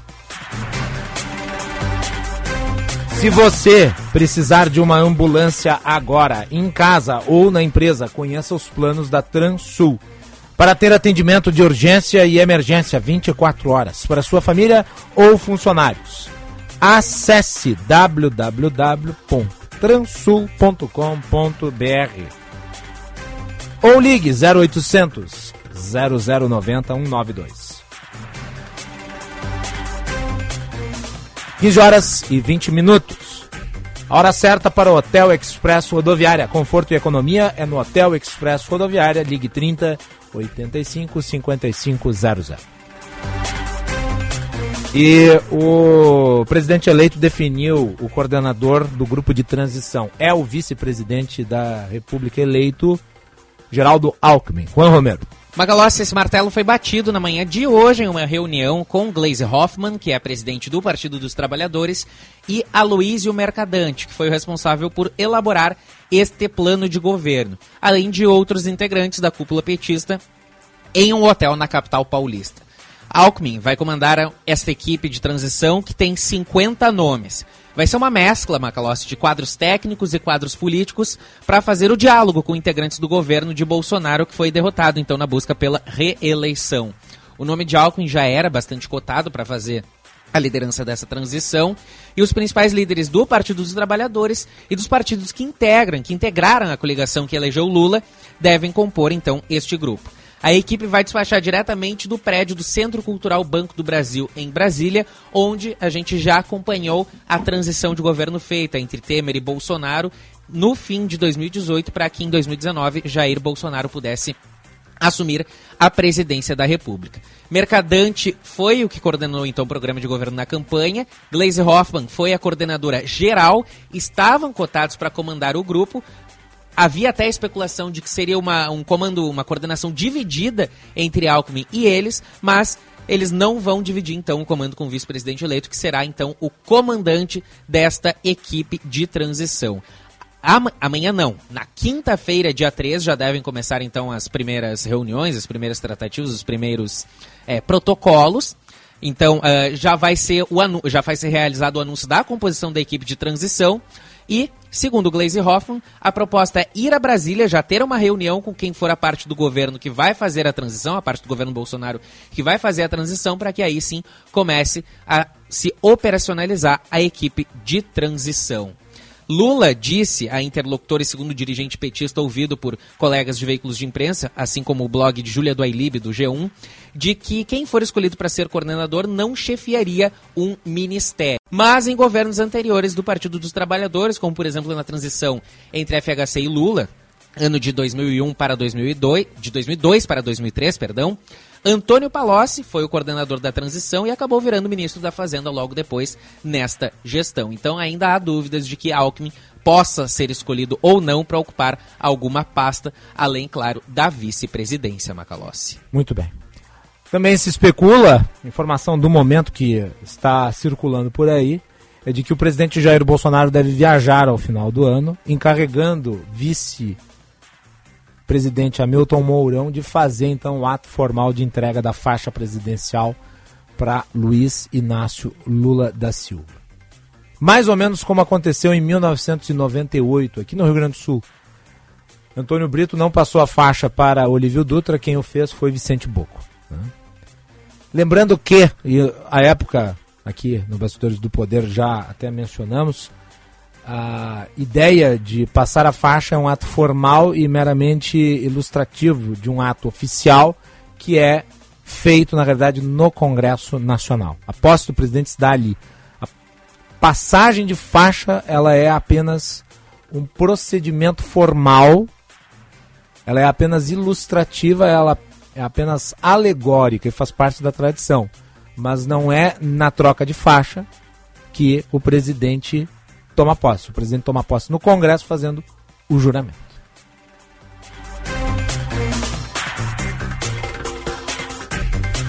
Movimentação em Brasília. Parece que está tudo pronto para o pronunciamento de Bolsonaro. Nós vamos fazer mais um intervalo e nós voltamos na sequência. Mas, se o presidente começar a falar durante o intervalo, a gente volta. Está com alta taxa de inadimplência no seu negócio? As soluções de recuperação de crédito da CDL Porto Alegre te ajudam a resolver esse problema. Conte com inteligência analítica para avaliar a carteira de inadimplentes acionamento multicanal dos clientes e classificação da base de acordo com a probabilidade de recuperação. Ficou interessado? Então converse com quem entende do assunto. Acesse cdlpoa.com.br ou ligue para 51 3017 8001. Eu tenho uma novidade para contar para vocês. Os cartórios de protesto do Rio Grande do Sul lançaram um novo mascote, o Protestinho. Quer conhecer? É só acessar o Instagram, arroba Cartórios de Protesto RS. Lá você também pode conferir as principais vantagens do serviço de cobrança que recupera mais de 65% das dívidas em até três dias úteis. Cartórios de Protesto, o jeito mais eficiente de recuperar uma dívida. A gente nunca sabe quando um acidente ou uma emergência vai acontecer, em casa ou no trabalho. Por isso, ter um plano Transul com ambulâncias que estarão na sua porta em minutos é tão importante. Conheça os planos familiares e empresariais, a partir de R$ 49,90 por mês. Maior frota de emergência do sul do Brasil, 24 horas por dia. Ligue 0800 0090 192 ou acesse transul.com.br. Aquece Black Friday Panvel. Aqui, a Black Friday começa antes. Não perca as ofertas com até 50% de desconto. Protetor solar facial Nivea Sun, toque seco, anti-sinais fator 30, apenas R$ 35,49. Gel de limpeza micelar Bioderma, só R$ 59,49. Loção facial hidratante CeraVe, R$ 59,90. Aquece Black Friday. Aproveite nas lojas, site, app e Alô Panvel. Panvel, bem você, você bem. Prêmio Cidades Excelentes, uma iniciativa para reconhecer a boa gestão que faz a diferença na sua cidade.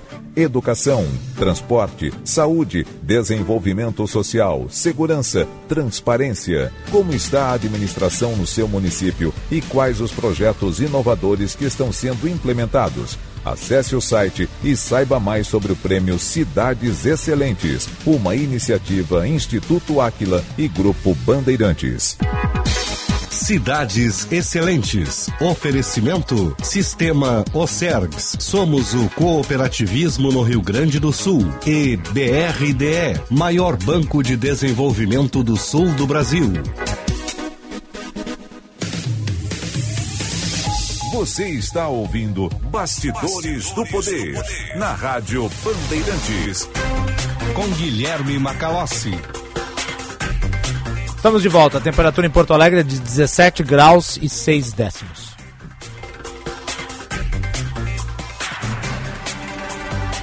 Você participa do Bastidores do Poder pelo WhatsApp 980610949. Envia sua mensagem por escrito ou por áudio.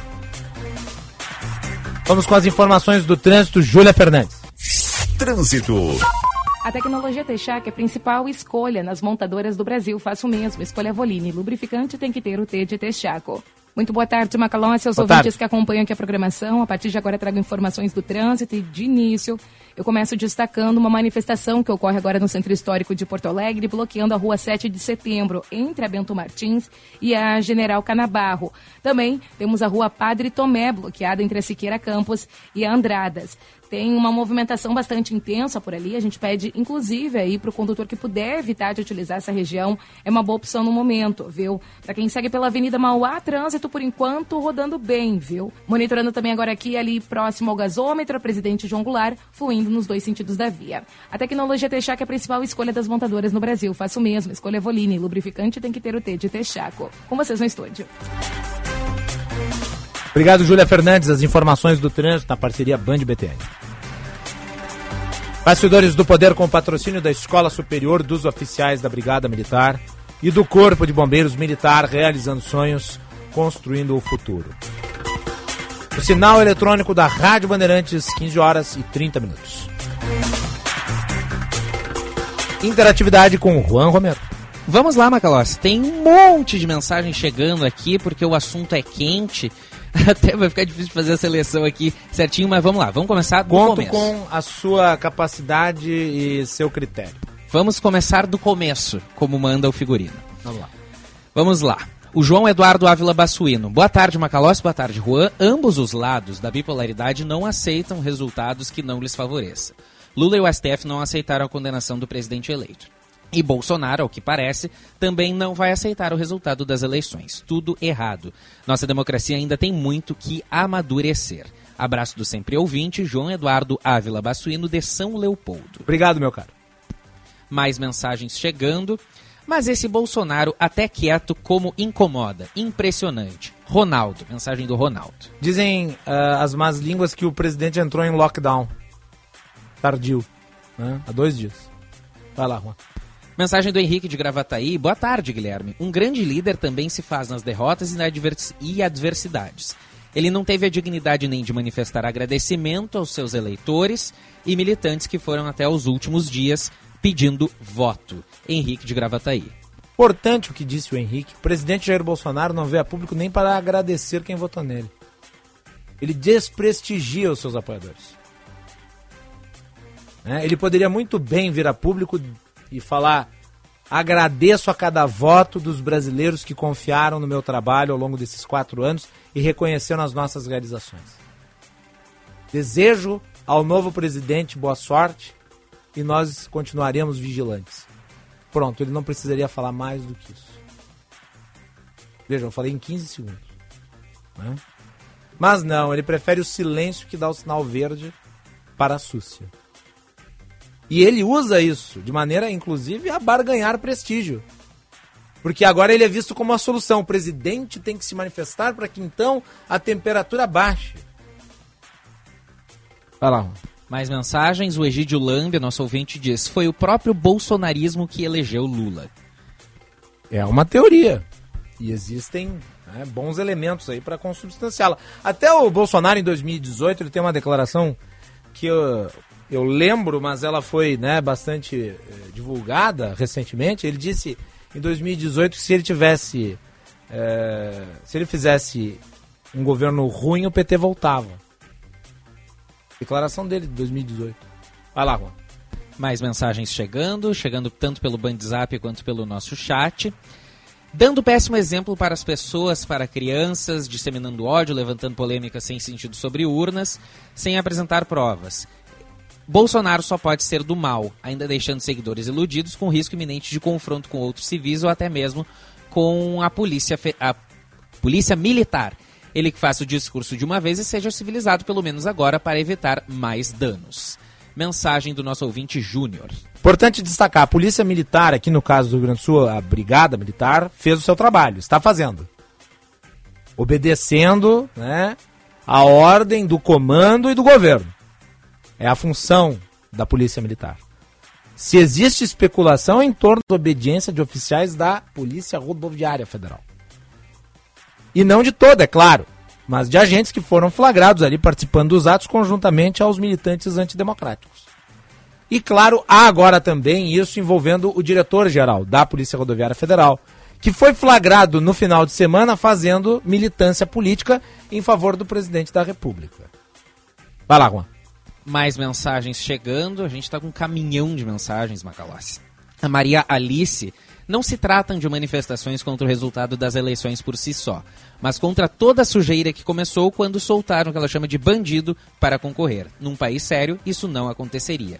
Vergonha. Maria Alice. Eu acho curioso, Maria Alice, porque um dos ministros que votou contra a prisão de segunda instância foi Cássio Nunes Marques, indicado por Jair Bolsonaro para o Supremo Tribunal Federal. É, E Alexandre de Moraes, Alexandre de Moraes, tido como a besta fera, se posicionou contra. Se dependesse do voto de Alexandre de Moraes, talvez Lula estivesse preso. Graças ao voto do Cássio Nunes, Lula está solto. Cássio Nunes foi indicado por Bolsonaro. Eu gostaria que a senhora fizesse essa reflexão. Vai lá, Juan. Mais mensagens chegando. Maria Clara Ramos Neri. Boa tarde, Macalossi. Não sei se recordas em que palanque o presidente afirmou: nem Deus me tira daqui. Alguma, alguma dúvida sobre seu silêncio está criando um fato para, no recrudescimento, gostei da palavra, recrudescimento da situação, ele possa tomar medidas que não permitam a posse do vencedor? Temos uma noção das medidas. Como a Polícia Rodoviária Federal, no dia do segundo turno, fez toda uma fiscalização quando, pela eleição, os acessos deveriam estar liberados. Tivemos até decretação de passagem gratuita. Como então uma fiscalização? A PRF deveria responder a isso. Por que não fizeram depois? Poderia ter impedido a ação que o presidente em exercício tanto quer. Um abraço, Maria Clara Ramos Neri. É, isso. Foi até uma pergunta que eu fiz, né? É, tigrona com ah, pneu careca e tchutchuca com militante antidemocrático. É, e tem mais um detalhe que eu acho que é importante ressaltar aqui, né? É, o diretor provavelmente vai ser investigado. né? Aparentemente há ali a possibilidade forte disso acontecer. Por conta da conduta no domingo e da conduta ontem e hoje. Essa mobilização da PRF só se deu depois que o Supremo Tribunal Federal estabeleceu a ordem de liberação das pistas sob pena de multa e até de prisão. Vai lá, Juan, mais uma. Mais mensagens. O diretor que tu estavas falando é Silvinei Vasques, que é quem está no comando da PRF. Que é um Mas- militante bolsonarista. Ele é diretor de uma instituição de Estado, não de um apêndice de um partido político ou de um órgão que é submetido à vontade pessoal de um cidadão que ocupa um cargo. Ele não pode, na função, fazer militância política. E foi o que ele fez. Vai lá. Vamos lá, tem mais mensagens chegando aqui no Bastidores do Poder. Anderson Flores, boa tarde, Guilherme. Mas não é a turma da esquerda que faz bagunça e são arruaceiros? Agora a direita fazendo a mesma coisa. Por essas e outras não acredito na esquerda e nem na direita. Mesmo corpo com lados diferentes. Uma pergunta: você acredita que o futuro presidente possa ajudar numa paz na guerra da Ucrânia? Abraços do Anderson Flores. O Brasil não tem muita influência ali. Eu diria que o Brasil não tem influência nenhuma. Não, não acho. O Brasil vai tentar é, recompor a sua imagem junto à União Europeia. Me parece esse o principal objetivo né, da atuação do novo presidente. Já que ele tem bons laços ali com Emmanuel Macron e outras lideranças que atualmente comandam os países europeus. Mas não, acho que não diretamente. Aliás, tudo que o Lula disse a respeito da guerra da Ucrânia foi lixo. Vai lá, Juan. Mais mensagens, o Alencar Agostini. Boa tarde, Macalossi. Os deputados que estão incentivando e defendendo estes movimentos antidemocráticos serão responsabilizados civil e criminalmente?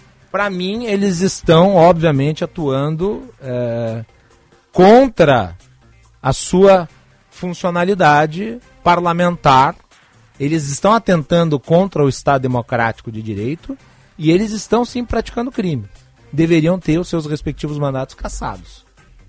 Assim como aquela deputada Carla Zambelli que saiu feito uma translocada nas ruas, com uma arma na mão, entrou inclusive dentro de um de um bar em que estavam outras pessoas perseguindo uma pessoa negra né, e alegando que foi agredida, quando não foi. Toda essa gente tem que, obviamente, né, responder por isso, nível do legislativo e no nível penal. Mais uma mensagem, bom. Mais mensagens, mensagens chegando pelo nosso Band Zap 50, 51 980610949. Movimentação da imprensa começa ali no Palácio do Alvorada, mas a gente segue acompanhando. Qualquer coisa a gente interrompe. Bandzap 51980610949. Chat youtube.com barra bandrs. Boa tarde, Macalossi. Uma questão. Qual o, qual o risco de um presidente vir a se tornar um mártir em caso de sua terceira alternativa? Lembre-se que ele afirmou que só havia três alternativas: preso, morto ou vitória. Mensagem do Guilherme Reck. Olha, meu xará. Às vezes o sujeito ele apenas se utiliza de uma frase como força de expressão. E não necessariamente tudo que é dito tem que ser levado a cabo na ponta do laço. né? Eu duvido muito que Jair Bolsonaro venha tomar uma atitude que atente contra a sua própria vida, né? Não acho que isso seja possível, não acho que isso esteja no horizonte. Aliás, seria uma burrice. né? Porque, afinal de contas, dado que ele tem muitos votos, o melhor que ele teria a fazer seria reconhecer o resultado da eleição e liderar a parte da oposição que tem uma visão de mundo parecida com a dele. Isso seria o mais adequado. Braguinha, vamos com a Band News. O Caian Messina está lá no Palácio do Planalto aguardando o presidente da República. Palavras ali colocadas, né, escritas pela equipe, estejam de acordo com o pensamento dele. Então, né, não é um, apenas um discurso padrão, é um discurso nos moldes do governo Jair Bolsonaro, de acordo com o que Jair Bolsonaro pensa, porque afinal de contas este é um governo realmente muito personalista. E Jair Bolsonaro deixou claro que não quer que nenhuma palavra ali colocada, né, ou para pacificar, ou então é, para fazer com que as coisas fiquem ainda mais acirradas, passem sem o crivo pessoal dele. Já se sabe também que Jair Bolsonaro está sendo aconselhado ali por diversos auxiliares, conselheiros, a adotar um tom mais moderado, inclusive diversos ministros ali, né, que estiveram próximos dele durante toda a campanha eleitoral, como por exemplo o ministro das Comunicações, Fábio Faria, né, assim como o ministro-chefe da Casa Civil, Ciro Nogueira, já tentaram conversar com ele, né, dizer a situação do Brasil e que seria importante eh, não só para o país, mas principalmente para o chamado espólio do bolsonarismo, né, para a própria direita brasileira ter um posicionamento do presidente da República o quanto antes para que aí sim né, aconteça o que se espera da democracia. Ou seja, os derrotados vão para a oposição, fazem uma oposição sistemática ao governo, mas não uma oposição sistemática ao país, e os vencedores acabam então governando. Esse termo, aliás, pessoal, né, uma oposição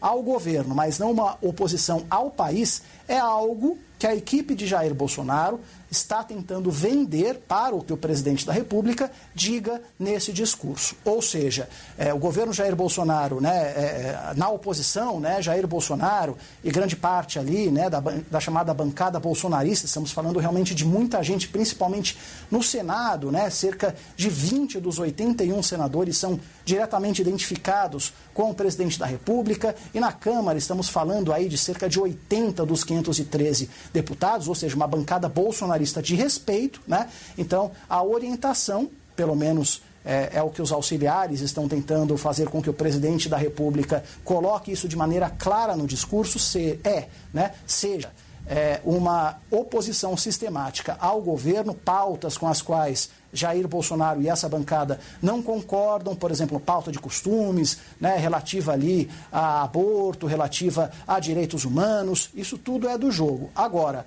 a intenção desses ministros é fazer com que Jair Bolsonaro diga de maneira clara que não haverá uma oposição a projetos de país, né? coisas que ele, Jair Bolsonaro, e essa bancada defendem, como, por exemplo, privatizações, né, uma economia é, mais liberal. Isso tudo se né, for realmente é, da vontade de um Congresso que é de centro-direita, deve ter, então, pelo menos né, é o que os ministros tentam fazer, Bolsonaro aceite, né, deve ter então o endosso do atual presidente e também de toda a bancada bolsonarista. Mas eu repito, Jair Bolsonaro é uma pessoa realmente muito personalista, sempre foi, agora como presidente da República, continua a ser, e tudo vai passar, em última instância, pela análise e decisão dele próprio. Tá aí, então, Caian Messina, no aguardo, há um conjunto muito grande, vocês estão vendo ali as imagens da Band News TV no nosso canal no YouTube. Né? Há um conjunto muito grande de jornalistas. Nós estamos aqui na expectativa da manifestação do presidente da República e já vamos avisando que, se for necessário, precisaremos avançar um pouco no espaço do Atualidades Esportivas, segunda edição, mas é o fato do momento. Estamos aqui, portanto, né, aguardando o primeiro pronunciamento do presidente da República, nesse momento em que nós temos um conjunto muito grande de manifestações antidemocráticas nas rodovias e nos centros urbanos, causando enorme prejuízo. E nós temos a Eduarda Oliveira, lá do Praia de Belas, uh, falando sobre postos de gasolina e como está o movimento, já que há informação de vários postos de gasolina já sem é, esse tipo de produto. Eduarda. Isso mesmo, Macalossi, voltando aqui no Bastidores do Poder, agora das ruas aqui, porque já na José de Alencar a gente presenciou vários postos sem abastecimento, sem combustível. Eu estou aqui agora com o Jefferson, inclusive a gente estava ajudando o Jefferson a empurrar o carro, aquele é motorista de aplicativo, depende dos combustíveis para trabalhar. Ele vem lá da Zona Sul e relata que é um dos últimos postos desde lá que tem gasolina. É isso, né, Jefferson? Boa tarde. Boa tarde. Uh, verdade, não tem mais nada. Todo posto aí, tudo, tudo falido, já estão tudo fechado já. O senhor que depende da gasolina, né, do combustível para trabalhar, como é que o senhor vê essa situação passar por isso? É difícil, né? A gente trabalha todo dia aí, uma luta diária, ainda mais hoje eu tenho que pagar o carro ainda. Agora tem que estar tá mendigando gasolina em tudo quanto é posto aí. Não tem como, não.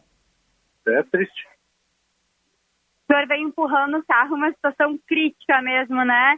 Além de precisar abastecer, também era o finalzinho mesmo, né, do tanque. Final, parou aqui na rua, que graças a Deus parou aqui pelo posto. Não, se estivesse longe aí, ter que abandonar o carro e pegar uma bombona e ó, caminhar. Jefferson, muito obrigada, viu? Macalossi, esse é o relato do Jefferson, a gente estava aqui, tem vários relatos, as pessoas estão bastante indignadas com a situação, uhum. muitas delas com quem eu conversei são motoristas de aplicativo, então, além de precisar da gasolina, né, para rodar mesmo, precisam dela para trabalhar também, para se manter. Eu conversei, inclusive, com funcionários desse posto de gasolina aqui na Praia de Belas, e ele disse que algumas bombas já não tem mais gasolina, são três bombas, pelo que eu... Três, seis bombas, né? Seis bombas de gasolina. Uma delas já não tem mais abastecimento. E como eu te falava também, nos postos da Avenida José de Alencar, por lá, vários deles fechados, porque não tem mais abastecimento. Situação bastante caótica aqui pela Zona Sul de Porto Alegre. Os relatos que a gente tem também é de que por lá, nenhum dos postos, ou pouquíssimos postos, tem gasolina. O Jefferson é uma dessas pessoas, agora ele está saindo com tanque abastecido, mas é uma dessas pessoas que teve que vir até aqui a Praia de Belas para conseguir abastecimento, Macalossi. Muito obrigado, Eduardo Oliveira. As informações aí, uh, com atualizações na sequência ao longo da nossa programação. Duda, muito obrigado.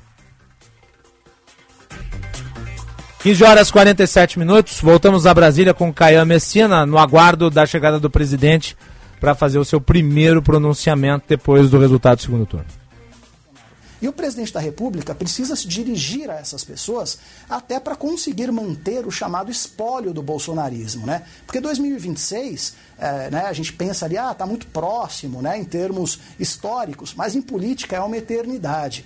Então, é necessário que o presidente da República ele cultive esses votos se ele tiver a pretensão de voltar ao Palácio do Planalto em 2026. Né? Caso contrário, ele pode abrir ali mão desse espólio é, para outros integrantes do bolsonarismo. Né? A gente tem ali o ministro, o próprio ex-ministro de Bolsonaro, o governador eleito por São Paulo, Tarcísio de Freitas, que teve uma vitória realmente enorme no maior colégio eleitoral do Brasil.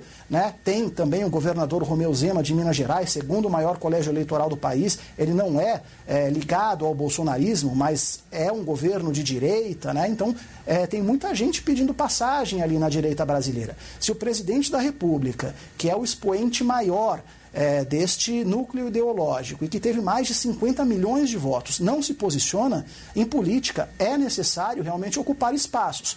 Então, é, é, muito, muitos ministros ali, muitas pessoas próximas ali a, Ja- a Jair Bolsonaro, têm dito isso para ele. Olha, é importante que o senhor venha se posicionar, explique para essas pessoas, agradeça o voto dessas pessoas todas né, e lance as bases para 2026. Porque isso é democracia. O vencedor governa e o perdedor vai para oposição.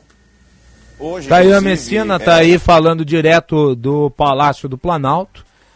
As imagens ali mostram, portanto, os microfones no aguardo da manifestação, que já está atrasada. A convocação do Palácio do Planalto para a imprensa foi para que o pronunciamento se desse no horário das 15 horas.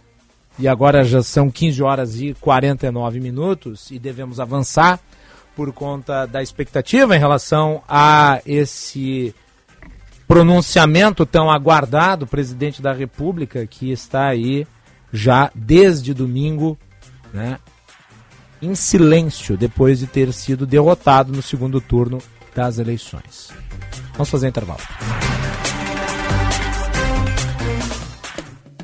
Pampas Prime, porque carne tem que ser especial como os melhores momentos da vida. Carne de altíssima qualidade, 100% gaúcha. 051 3574 0504. Entregamos via aérea para todo o Brasil. Conheça o curso de Direito da ESBM, com conteúdo voltado ao ingresso nas carreiras militares. O curso capacita você a ingressar numa das principais carreiras jurídicas do Estado. Saiba mais em www.esbm.org.br ou pelo telefone 51 981 47 92 42. ESBM, realizando sonhos, construindo o futuro.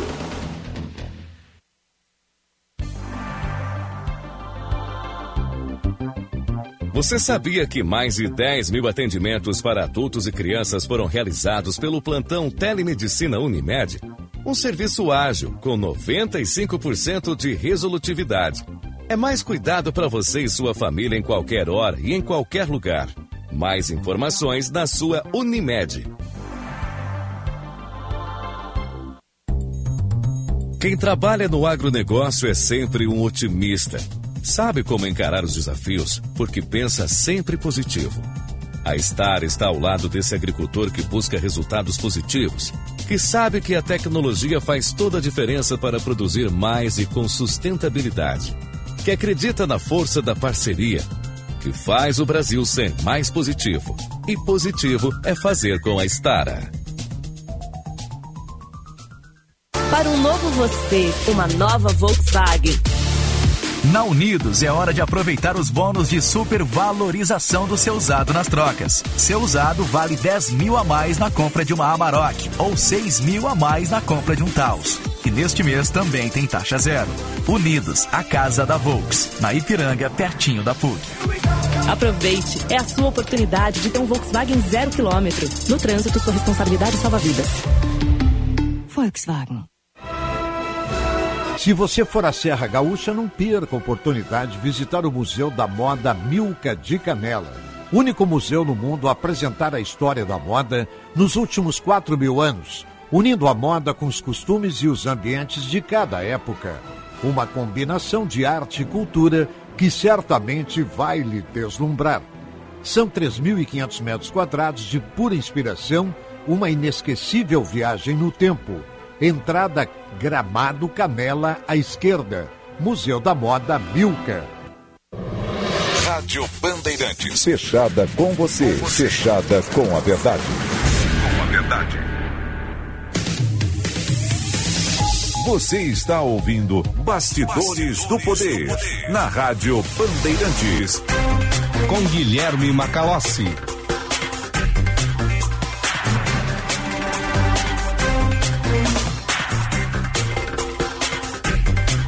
15h53 na expectativa do pronunciamento do presidente Jair Bolsonaro.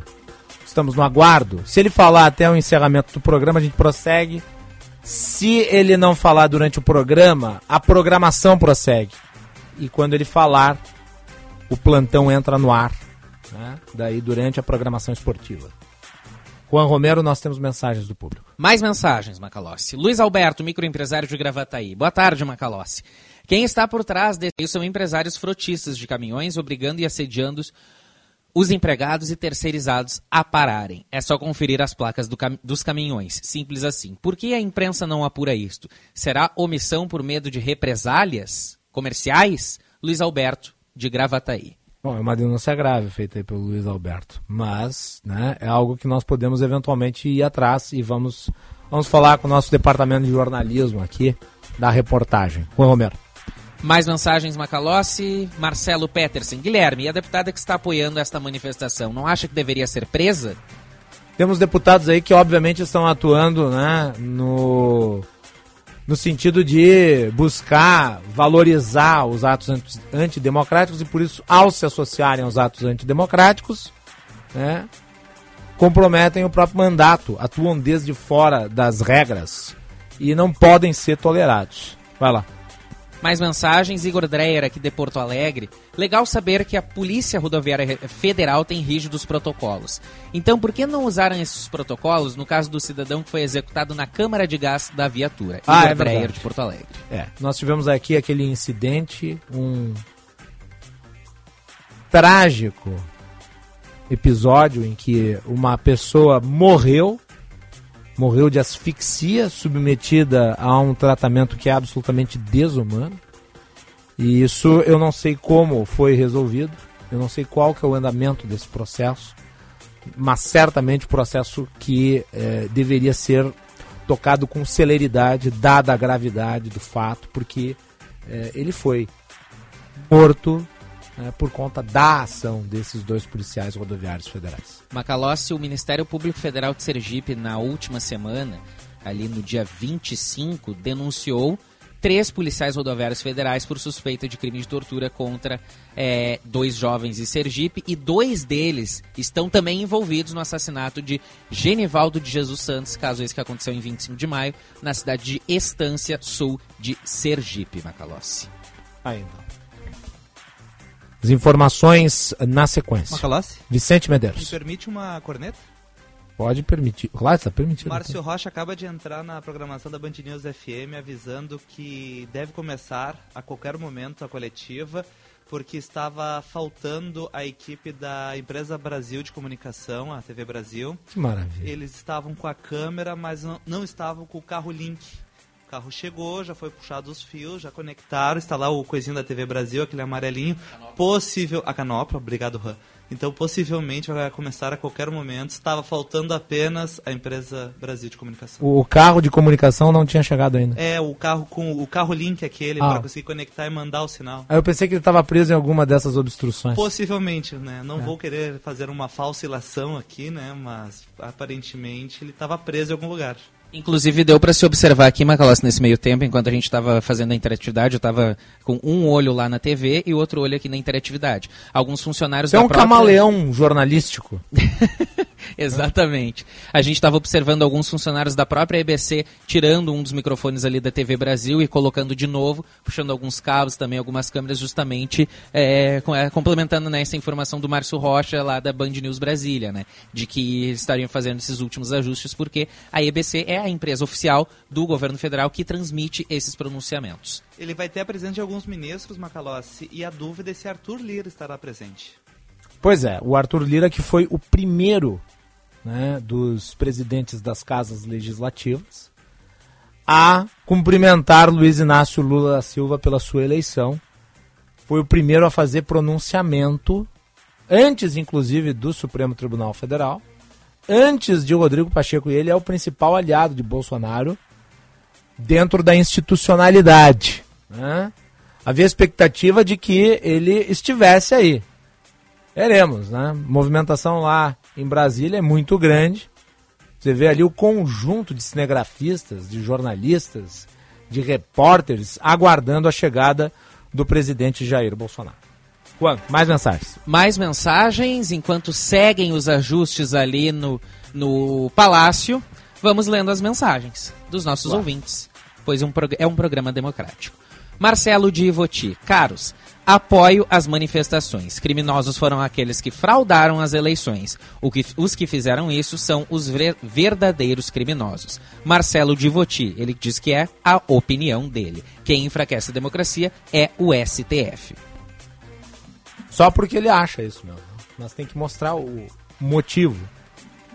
né? Porque o que o STF fez foi validar o processo eleitoral. Através da homologação do resultado das eleições. Vai lá, mais uma mensagem. Mais mensagens chegando. Boa tarde, Guilherme. Tu descartas a possibilidade de Bolsonaro renunciar hoje? Eliseu de Gravataí. Eu descarto.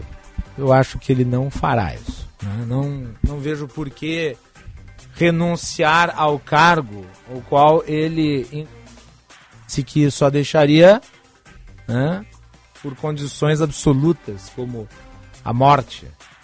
Ele não me parece propenso a fazer isso. Vamos com a Gabriela Veras de Brasília. é, por agora. É, daqui eu vejo o carro de link, né, de transmissão da empresa brasileira de comunicação, da EBC, que é a empresa aí responsável pelas transmissões É do a- governo federal. Então eles já se posicionaram, já se instalaram por aqui.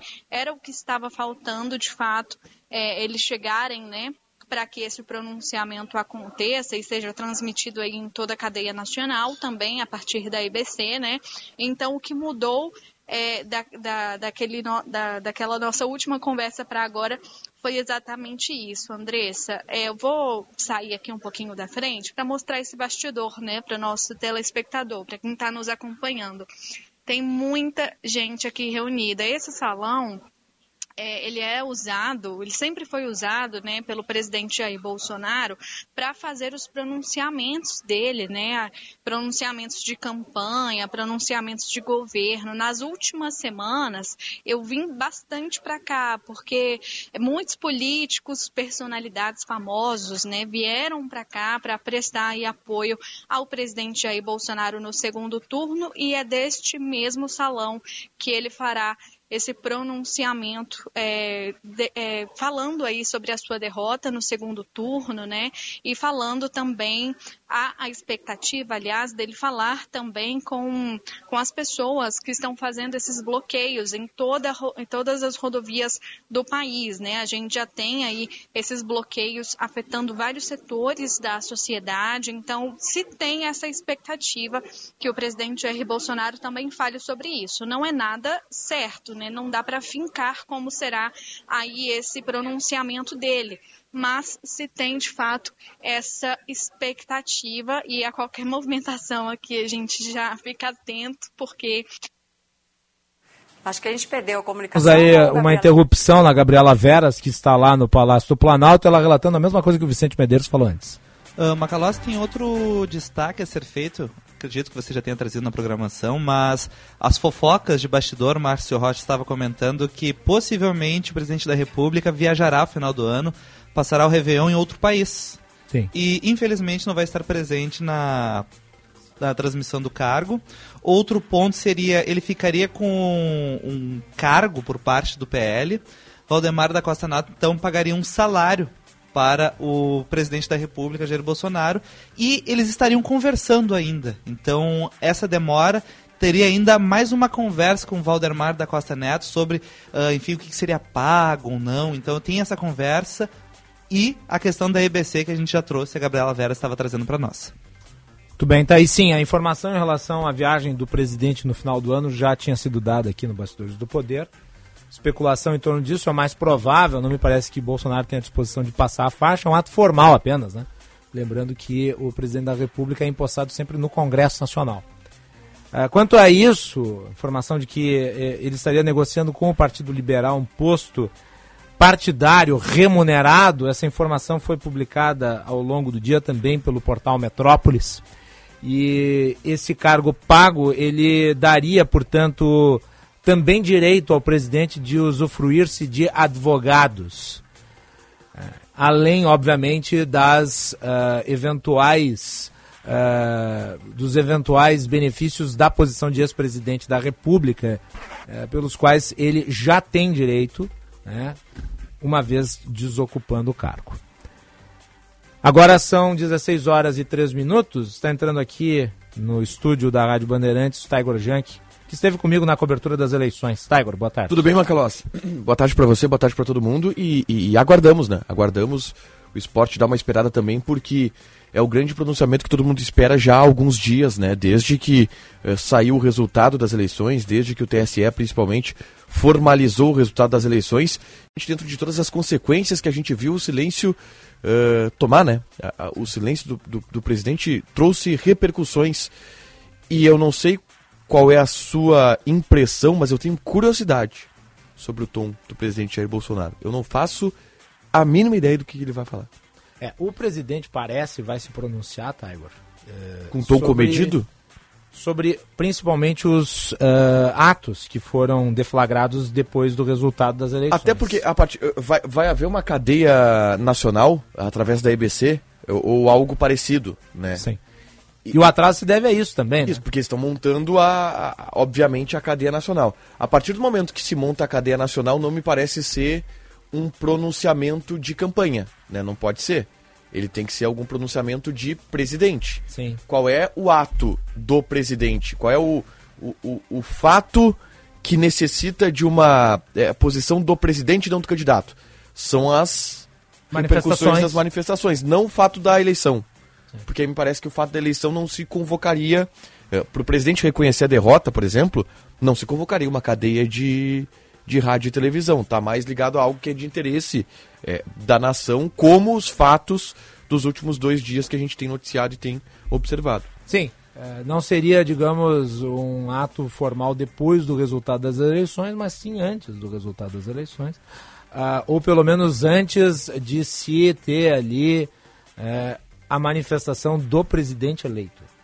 Se esperava, mesmo com as urnas ainda não 100% apuradas, Bolsonaro concedesse a derrota, uma vez matematicamente confirmado o resultado, o que não aconteceu. Eu, entretanto, acho pouco provável, Tiger, que o presidente Jair Bolsonaro venha cumprimentar ou mesmo reconhecer o resultado das eleições nesse pronunciamento. Eu creio é. que o tom dele é uma especulação. Pode ser que eu me surpreenda, e se me surpreender, eu vou ficar muito feliz com isso. Mas uh, eu acho Vai que. falar tom... sobre as manifestações sem citar a eleição. Ou ele pode até citar o resultado das eleições, falando sobre os seus eleitores, falando sobre quem votou nele. E depois disso, provavelmente vai falar sobre as manifestações de hoje. A informação que circula é de que ele vai uh, tentar acalmar os ânimos, porque isso daria a ele certo status. Como ele não se manifestou em relação às eleições até agora e ele foi muito criticado, muito cobrado por isso, e ele foi isolado institucionalmente, ele se apresentar para pedir calma aos seus apoiadores mais radicais, esses que estão aí cometendo crimes, lhe conferiria algum grau de respeitabilidade, porque ele estaria participando então da solução de um problema. Pode ser, mas para isso, para ele acalmar de fato, eu acho que ele teria que reconhecer a derrota. É o único, claro. é o único modo de ter algum tipo de efeito prático nas ruas. É ele reconhecendo a derrota. Porque a partir do momento, se ele fala das manifestações, se ele não cita um reconhe... E o que, que eu falo de reconhecimento de derrota? É assumir é, que não tem nenhuma chance de se tentar reverter. Sim, que, é que discurso... não há fraude. Que não há fraude, Sim. né? É, é, o único modo de, de acalmar o que a gente está vendo é, nas ruas e nesses bloqueios. Porque se ele deixar isso aberto, esse, esse, esse buraco, essa fissura aberta, ela vai seguir vazando, ele não vai estancar o que está acontecendo nas ruas. Então, a única possibilidade de ter algum tipo de efeito prático o discurso do presidente hoje é se ele reconhecer as derrotas. Mas eu repito, eu tô curioso e eu acho que a gente pode esperar tudo. Sim. Eu acho que a gente pode esperar tudo. Ainda assim, eu tenho né, uma expectativa baixa em relação ao reconhecimento do resultado, porque ele precisa manter essa militância de alguma maneira ainda mobilizada. Uh, mas eu concordo contigo, Taio. Eu acho que a solução seria realmente ele reconhecer o resultado. A não ser que ele, que ele queira uma medida que não seja é, eficaz de propósito, que é o, é o, é o, o jogar pra, pra inglês. Faz de conta que eu tô tentando acalmar Isso, alguma coisa, sendo que, que eu é um sei que, que não está acalmando. Ele pode eventualmente, depois do pronunciamento, se não reconhecer o resultado, dizer: vim a público, tentei acalmar o, o, a condição das ruas, mas isso acabou não acontecendo eu não tenho culpa. E- Isso e- não tem nada a ver comigo. E de alguma maneira orientar a Polícia Rodoviária Federal, tu acha que é possível? Dentro do que a gente está vendo também de algumas dificuldades nas, é, nas ordens judiciais colocadas para a Polícia Então, Rodoviária Federal. Eu acho que ele poderia, se ele fizer um, um discurso de estadista, e eu tenho poucas esperanças de que o tom seja um discurso de estadista, e ele também relataria orientações que já tivesse passado. Convoquei a PRF a desobstruir. Eu, eu não e tenho essas diretrizes, né? Eu acho pouco provável que ele venha fazer isso. É, eu tenho curiosidade e, e tá demorando, né? E obviamente, né? Tá, tá, as atenções é, de um cenário global, inclusive, voltadas nesse momento Sim. é, pro Palácio do Alvorada. E aí é interessante, essa fala ela é dentro do Palácio do Alvorada? ou Ela é em um. Palácio do Planalto, se não me Palácio. Planalto. Ah, ela é em um saguão ali do Palácio Planalto, né? Não é exatamente em uma sala. E eu via o, o depoimento da, da Gabriela Veras, né? Que nossa Isso, tá- e o. Não. Vicente Bandeira. Ô, Tiger, eu queria só complementar um pouco em relação a esse cenário que a gente está vendo na transmissão do Band News TV. Foi colocado aquele púlpito de acrílico com todos os microfones. Só que existe uma grande discussão por parte do cerimonial que o presidente da República não teria aberto mão de usar aquele púlpito de madeira que tem o brasão da República. Então a gente vê em alguns momentos ali os profissionais mexendo nesses microfones. Aparentemente eles serão retirados dali e colocados no púlpito de madeira.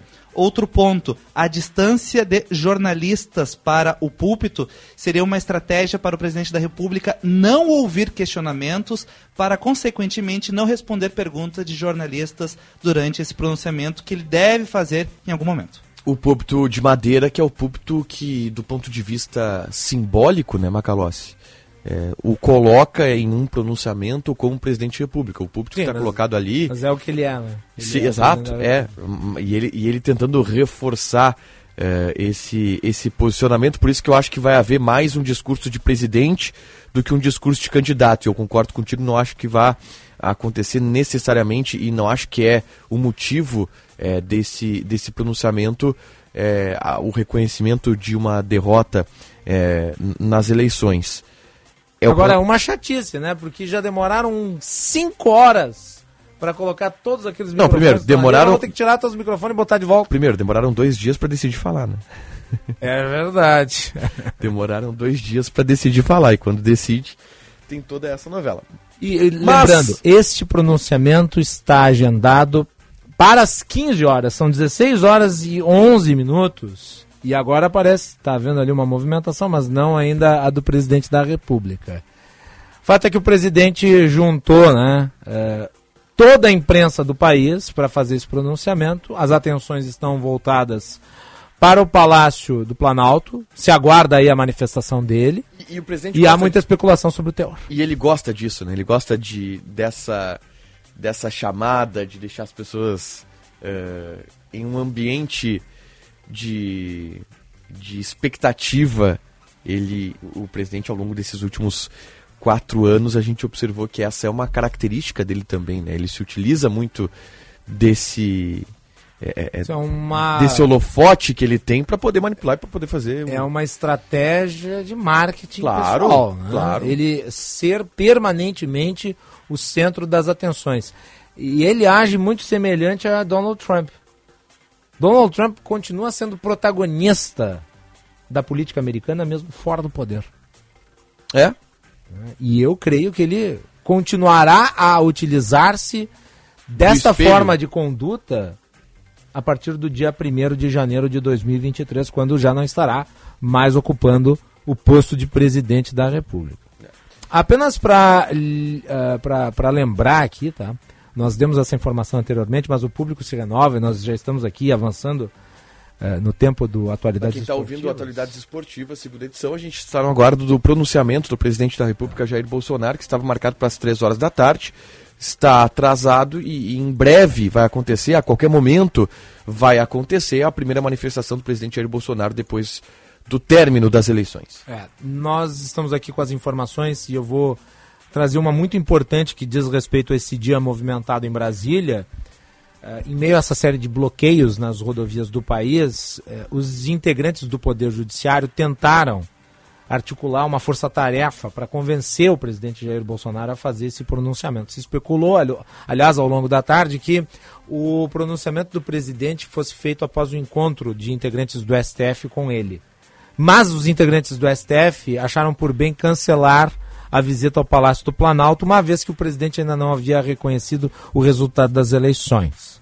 Os ministros eh, do Tribunal de Contas da União, Bruno Dantas e Gilmar Mendes, do Supremo Tribunal Federal, buscaram outros integrantes do Supremo e o presidente da Câmara, Arthur Lira, além de ministros do governo, como Paulo Guedes e o governador do estado de São Paulo, Tarcísio de Freitas, né, de maneira a convencer o presidente a falar.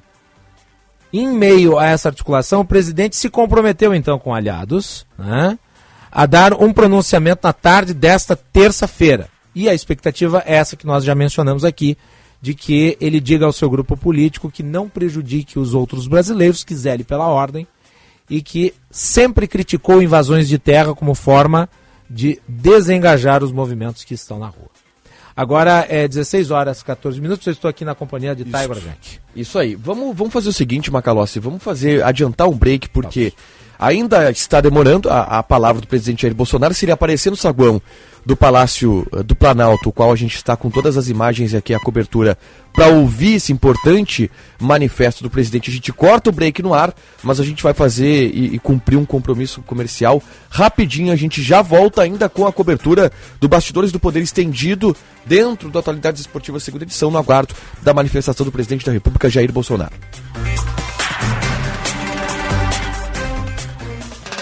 Bateu aquela fome? Relaxa! Pedir as delícias da Cris Cruz Lanches é uma barbada. O melhor X da cidade na sua casa.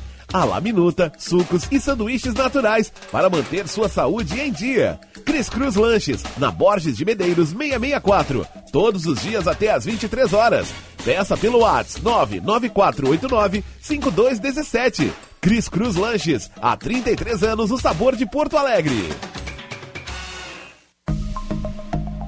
Semana do Servidor Público Banrisul. Promoções prorrogadas até 4 de novembro. Agora você tem mais tempo para aproveitar as condições como pontos em triplo no Banri Shopping. Taxas especiais na contratação de crédito 1 minuto. Consórcio e investimento em LCI e LCA. Além de dois anos grátis na anuidade no cartão de crédito. E muito mais. Acesse banrisul.com.br barra Semana Servidor e saiba mais. A gente nunca sabe quando um acidente ou uma emergência vai acontecer, em casa ou no trabalho. Por isso, ter um plano Transul com ambulâncias que estarão na sua porta em minutos é tão importante.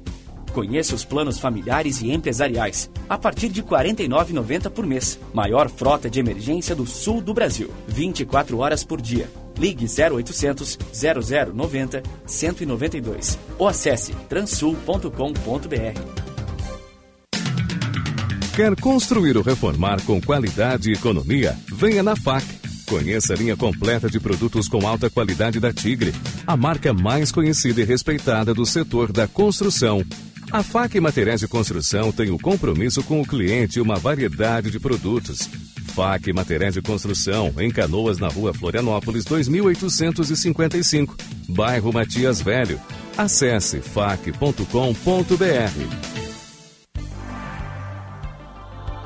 Quanto tempo da sua vida você perde em deslocamentos? Na Uniair, o tempo voa a seu favor. Somos sinônimo de excelência em transporte aeromédico e aerotáxi, com a marca de zero acidentes em toda a nossa história. Por isso, conte com nossa expertise para uma locomoção ágil e com toda a segurança e conforto que você merece. Uniair, voando para cuidar de você. Tudo belezinha? Quer se divertir? Dar o teu palpite, gritar? Feito! Então vai lá na KTO.com, faz o teu cadastro e vem se divertir. Lá tu encontra de tudo: futebol, basquete, tênis, shopping. Opa, shopping não. Vai lá, a emoção é até o minuto final. Gostou, né? Na KTO, a diversão acontece. Bandeirantes. Você está ouvindo Bastidores, do, Poder, na Rádio Bandeirantes. com Guilherme Macalossi. Assim como os manifestantes invadiram as pistas do país, eu invadi o Atualidades Esportivas. É o Atualidades do Poder, né, Macalossi? Atualidades do Poder, é um mix, né? O Tiger, antes de a gente encerrar, porque nós vamos fazer isso, nós vamos encerrar aqui o Bastidores do Poder. Enquanto, do é, enquanto, enquanto o presidente Jair Bolsonaro não fala e já há uma, um atraso de uma hora e 18 minutos né, do, do- da previsão inicial da primeira manifestação do presidente após o término das eleições. Nós, nós temos uma notícia. Bombástico. É, é, é, Uma notícia que circula no mundo paralelo. é, Qual eu, que é a notícia? eu juro pra ti que eu acho triste, tá, Macalossi? Eu, eu fico de verdade triste. Sim, não- tem um quê de triste, mas tem um quê também de, impressionante. de cômico, de, de, de impressionante, de. eh, enfim. Há manifestações. Faltam- faltam palavras Faltam para descrever. Existem manifestações acontecendo para Bolsonaro no centro da cidade. Sim. tá? Vários repórteres estão lá, o Matheus Goulart está lá, inclusive, nosso repórter da Band. E aí eu vou me ater aqui ao tweet do Felipe Nabinger, nosso colega também, que trabalha. eh, agora trabalhando no Correio do Povo, Felipe Nabinger. E ele relata. Na rua 7 de setembro, manifestantes pró-Bolsonaro comemoram uma suposta prisão do ministro Alexandre de Moraes. O que não procede. Informação falsa circulou por grupos de WhatsApp. Alguns estão ajoelhados rezando. Coisa. Tá aí então, né? Informação bombástica. Na live a gente viu ali imagens. Eu, de- do po- eu grupo. posso, Uma eu, po- pena que a gente não consegue reproduzir as imagens. eu posso te, te fazer uma pergunta, Macalossi? O ministro Alexandre de Moraes foi preso? Não. Na realidade, ele determinou à Polícia Rodoviária Federal que desobstruísse as avenidas, as ruas, as estradas, sob pena de prisão do diretor da Polícia Federal. Da Polícia Rodoviária Federal. né? Ele, ele não está preso. Não, ele não está preso. Alguém E avisa pra- as pessoas no centro da cidade? É, alguém vai ter que chegar lá e falar, mas aí, se der uma notícia, por exemplo, da Band, vamos dizer, a Band é chinesa, é comunista. Claro. Ah, o Tiger, eu só vou terminar aqui dizendo o seguinte: na Coreia do Norte, as Sim. pessoas, por conta do regime ser muito fechado ah, e não ter informações, a não ser as informações do Estado, elas acham que o, Shi- eh, o Kim Jong-un, que é o ditador, ele nasceu numa ilha mágica. Sim. Em que tem unicórnio. Não, inclusive é, é um fato isso. Quando o Brasil jogou contra a Coreia do Norte na Copa do Mundo de 2010, a abertura foi 3 a 1 o jogo para a seleção brasileira. Gols de Maicon, Luiz Fabiano, Elano. O... Na Coreia do Norte, o jogo foi 1 a 0 para a Coreia do Norte. Sim, claro. Sim, é uma realidade paralela. Uma né? realidade paralela. Então, essa informação circula na Coreia do Norte das redes sociais.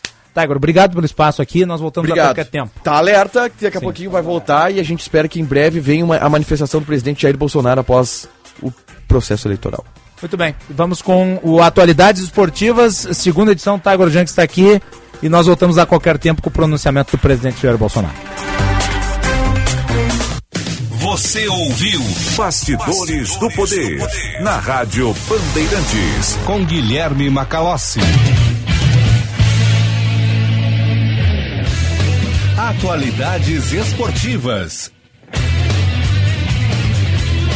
4 e 21 a gente segue aqui na programação da Rádio Bandeirantes, nesse dia um pouco atípico do ponto de vista da nossa programação. A gente estendeu um pouco o Bastidores do Poder e abre aqui o Atualidades Esportivas segunda edição. Abre sob júdice, meu caro Calvin Corrêa, porque a qualquer momento o presidente Jair Bolsonaro pode aparecer no saguão do Palácio do Planalto e fazer sua primeira manifestação após o período eleitoral, mais de 48 horas depois eh, do fim das eleições, algo muito aguardado principalmente pelos relatos de bloqueios, manifestações e tudo que está acontecendo nas estradas do Brasil. Tudo bem, Calvin Correia? Boa tarde. Tudo certo, boa tarde, Tiger Junk, a todos que nos acompanham aqui no Atualidades Esportivas segunda edição. Em nome de Talco Pó Pelotense, agora também Jato Seco em aerosol e novas fragrâncias. Serviço Chevrolet, é rápido, é fácil, é Chevrolet.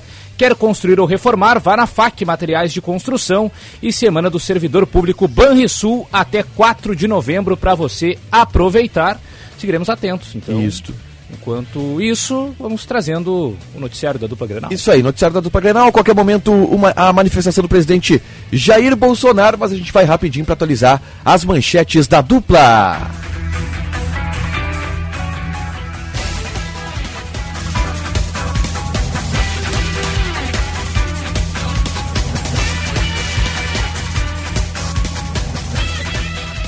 Vamos lá então, começando com os destaques do Grêmio, o repórter Matheus Dávila. tricolor que se reapresentou hoje pela última vez na temporada de 2022 e o time vai ter mudanças. Teve surpresas lá no CT Presidente Luiz Carvalho e o técnico Renato amanhã faz o trabalho decisivo para o time que entrará em campo na quinta-feira.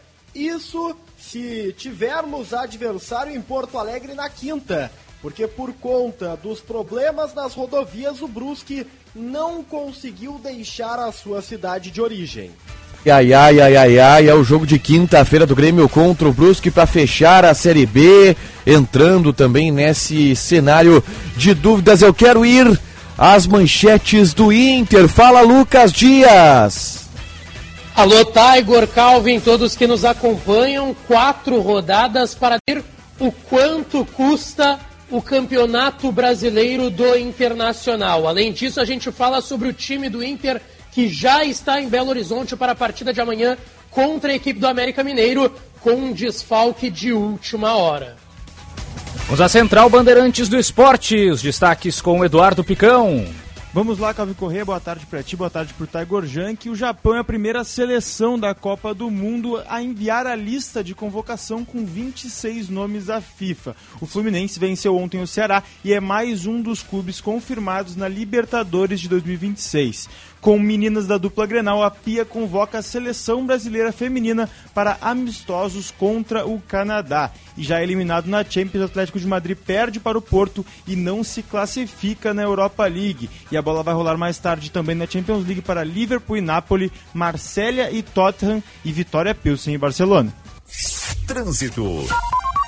O carro mais econômico do Brasil, o Quid, em a partir de R$ 61.990, com bônus no seu usado na Nissul Gala Renault Canoas, Cachoeirinha e Guaíba. Aqui fechamos negócios. Muito boa tarde, Taigor Junk. Muito boa tarde, Calvin Correia, aos ouvintes que acompanham Atualidades Esportivas, segunda edição.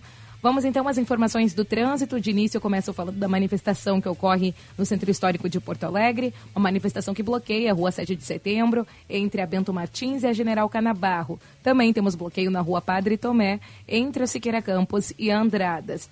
Fluxo bastante intenso por ali, Brigada Militar presente, assim como a EPTC. Motorista que puder evitar de utilizar a região para não ficar trancado ali nas vias ao entorno é uma boa opção no momento. Para você agora que segue, dando um pulo aí para perimetral, faço monitoramento agora aqui da Avenida Carlos Gomes e a movimentação está mais intensa no sentido da Zona Norte. Temos inclusive congestionamento entre a Luiz Manuel Gonzaga até Plínio Brasil Milano, em direção à Zona Sul. Trânsito rodando sem problemas. O carro mais econômico do Brasil, o desenha a partir de R$ 61.990, com bônus no seu usado na Nissul Gala Renault Canoas, Cachoeirinha e Guaíba. Aqui fechamos negócios. Com vocês no estúdio.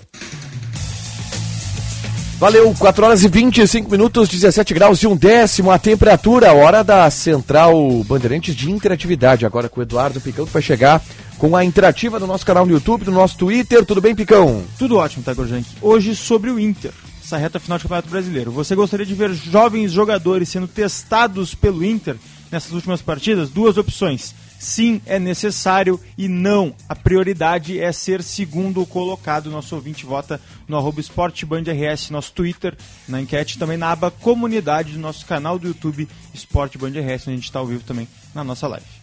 Boa, valeu Eduardo Picão. 4 horas e 26 minutos.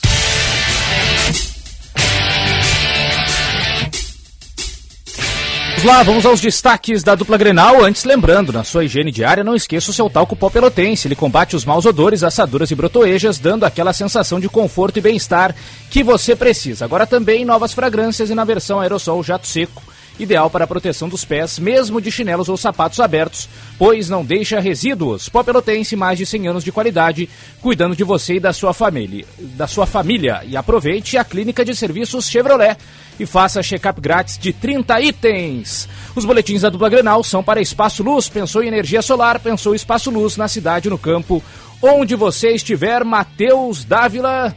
E os destaques do Grêmio quer dizer então que pode não rolar esse jogo aí.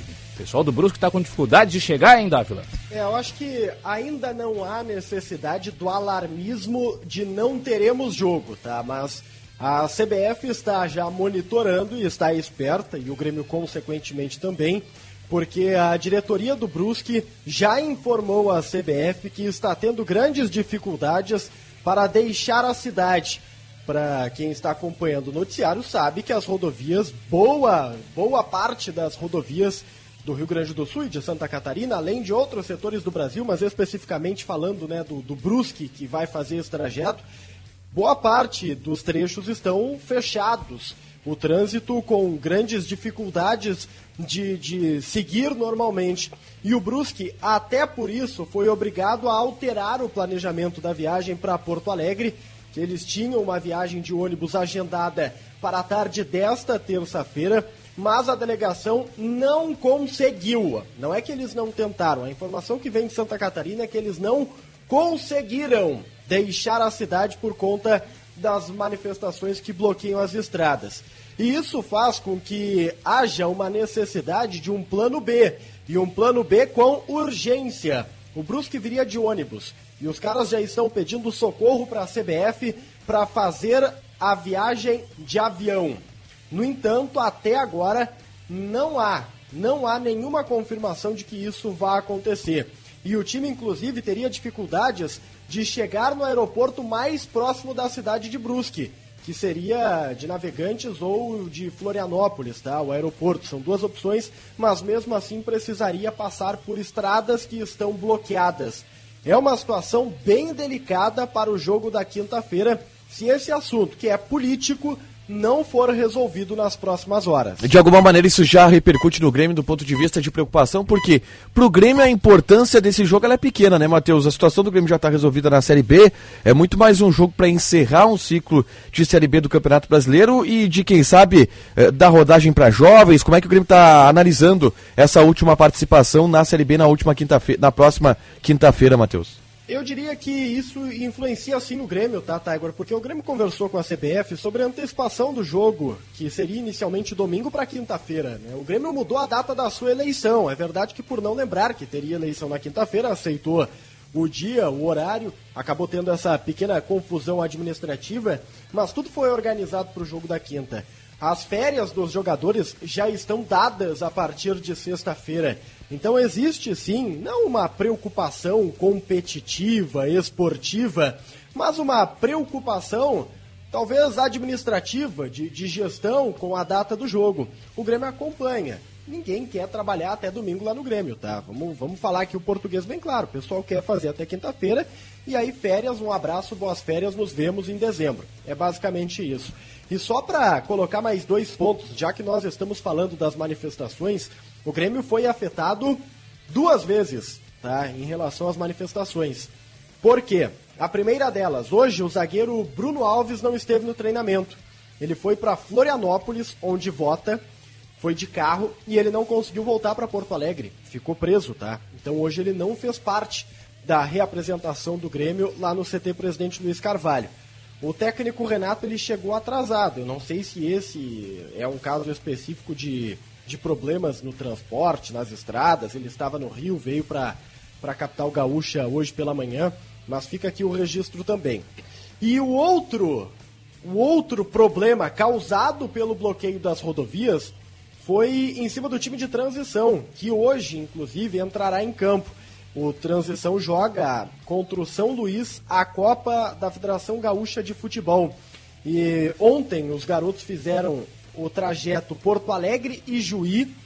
E o trajeto ele levou mais de 10 horas, Calvin e Taigor, por conta dos bloqueios. Vocês já viajaram a Juí, vocês sabem que é uma viagem longa, que é cansativa, é. mas não leva mais de 10 horas. E nós estamos falando de atletas profissionais que hoje, às 8 da noite, jogarão uma semifinal da Copa da Federação Gaúcha de Futebol, o troféu Tarciso Flecha Negra. E esses caras, na véspera do confronto, ficaram presos na estrada. Tanto que eles tiveram que jantar em soledade, não estava previsto isso. Nós sabemos que existe sempre uma organização muito grande com alimentação. E os caras tiveram que parar em soledade, comer num restaurante, como eu, tu, qualquer um de nós faria, porque a estrada estava fechadinha. Então deu todo esse problema para a delegação do Grêmio que vai fazer o enfrentamento dessa noite contra o São Luís. É, eu já uma vez fui para Ijuí em um jogo do, do Internacional, onde a estrada estava muito. Uh, tinha muita chuva no caminho, mas assim, ó, chuva de temporal. Tem, temporal forte, assim, ó, caindo muito. Estávamos eu, Marcos Couto, estava o Rogério Aguiar, estava o Joãozinho Carvalho. E a gente demorou 8 horas. E pelo fato de que o, o, o- E aí eu fiquei na bronca com o motorista, porque eu acho que ele. Ele tava quase de brincadeira, assim, o cara andava 50 por hora às vezes na estrada. E demorou 8 horas. 10 horas daqui a Ijuí, pô, é muita demora e mostra exatamente a dificuldade que está acontecendo nessa. nessa. é, nessa situação, né? Nesses dias que a gente está vivendo em relação a esses protestos. E muitos garotos até que parte da torcida gostaria de ver contra o Brusque, mas devem aparecer hoje, né, no jogo contra o São Luís, os garotos da, da transição, e aí para enfrentar o Brusque, uma equipe mais experiente, digamos assim, né? Se bem que ver com, até com essa situação, Dávila, assim, que tem alguns técnicos que observa assim jogadores que quando não conseguem treinar num dia vira dúvida. Só que no caso do Bruno Alves não é por nenhum desconforto, lesão, qualquer coisa do tipo, é porque o cara não conseguiu chegar no treinamento. Mas Exato. isso pode afetar a titularidade para esse último jogo? Olha, não, não sei se afeta, mas aí eu vou entrar num outro ponto que chamou a atenção hoje lá no CT. Quem estava trabalhando normalmente, como se nada tivesse acontecido, foi o Pedro Jeromel. O Jeromel estava de férias, tá? O Jeromel ganhou férias lá no Rio de Janeiro. Eu vi o Jeromel deixar a concentração, desejei boas férias para ele. Ele saiu, agradeceu, se despediu de geral e hoje ele apareceu no CT. Para surpresa, inclusive, de algumas pessoas do Grêmio, tá? Ainda não temos um posicionamento oficial porque que o Jeromel voltou aos trabalhos, mas ele estava em Porto Alegre, foi lá, treinou. Se vai jogar ou não, conversei com o Diego Serri, diretor executivo, hoje pela manhã. Ele disse: Olha, ele vai conversar com o Renato e nós vamos ver. Eu não sei, eu vou ser um pouco irresponsável, tá? Mas eu acho que o Grêmio hoje. Pô, o Jeromel tá em Porto Alegre, o Bruno Alves já era sabido que ele não chegaria pro treino. Será que ele não foi lá completar o treinamento? Que nem pelada, hein? Ah, vem aí, chega aí, tá precisando de um zagueiro. Não sei se é isso, acredito até que não. Mas serviu para isso pelo menos, tá? Porque faltaria um zagueiro para fechar o trabalho de hoje e o Jeromel pelo menos estava lá e o treinamento rolou normalmente. É. Jeromel. Ô, ô Matheus, dá pra fazer uma projeção aí de time do, de time do Grêmio? Não, não dá. Eu É. vou fazer. Tiro no dá. escuro. Tiro no escuro. Isso. E é no escuro mesmo, tá? Porque o Grêmio tem problemas, o Grêmio não vai ter uma garotada em campo na quinta-feira. O Renato não deve cumprir essa promessa que fez. Ah, até por conta dos problemas lá em Juí, terra que o Calvin conhece muito bem, né? Essa Sim, volta para Ijuí, ela vai ser dificultada se nada mudar, então os garotos que lá jogarão dificilmente ficarão à disposição para o jogo de quinta-feira. E o Grêmio tem até o plano, tinha até o plano de utilizar o Kevin Querrada. Não sei se conseguirá, não sei se conseguirá trazer a tempo. Mas provável time, vamos lá. Adriel no gol, esse joga, isso é informação. A lateral direita, Edilson, se tiver condições, mas não deve ter, hoje não treinou, então eu tô colocando como alternativa o Léo Gomes, os zagueiros Bruno Alves Kahneman e na esquerda a presença do Diogo Barbosa. É minha aposta, tá? O Nicolas também está disputando essa posição. Seguindo no escuro, Thiago Santos, aposto na titularidade do Thiago, com Lucas Leiva, que pediu para jogar, ou então o Vilhaçante. Pedro Lucas, que não foi para o time de transição e treinou hoje pela manhã lá no Matheus. Oi. eu vou ter que te interromper, porque Vambora. adentra neste momento no saguão do Palácio do Planalto o presidente Jair Bolsonaro Macalós, por favor, faça as honras, porque vai acontecer a manifestação do presidente. O presidente vai falar agora nesse momento, aguardado o pronunciamento dele, o primeiro desde que foi derrotado no segundo turno das eleições. Vamos ao Planalto.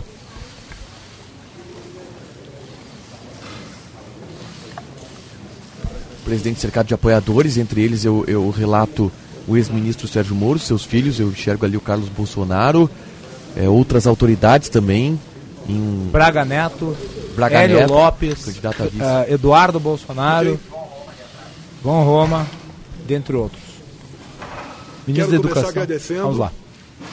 os 58 milhões de brasileiros que votaram em mim no último dia 30 de outubro.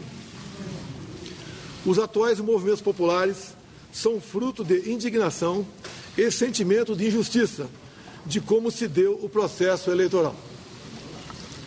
As manifestações pacíficas sempre serão bem-vindas, mas os nossos métodos não podem ser os da esquerda, que sempre prejudicaram a população.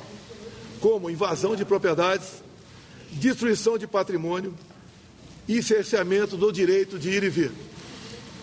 A direita surgiu de verdade em nosso país. Nossa robusta representação no Congresso mostra a força dos nossos valores: Deus, pátria, família e liberdade. Formamos diversas lideranças pelo Brasil. Nossos sonhos seguem mais vivos do que nunca. Somos pela ordem e pelo progresso. Mesmo enfrentando todo o sistema, superamos uma pandemia e as consequências de uma guerra. Sempre fui rotulado como antidemocrático e, ao contrário dos meus acusadores, sempre joguei dentro das quatro linhas da Constituição. Nunca falei em controlar ou censurar a mídia e as redes sociais. Enquanto presidente da República e cidadão, continuarei cumprindo todos os mandamentos da nossa Constituição. É uma honra ser o líder de milhões de brasileiros que, como eu, defendem a liberdade econômica, a liberdade religiosa, a liberdade de opinião, a honestidade e as cores verde e amarela da nossa bandeira. Muito obrigado.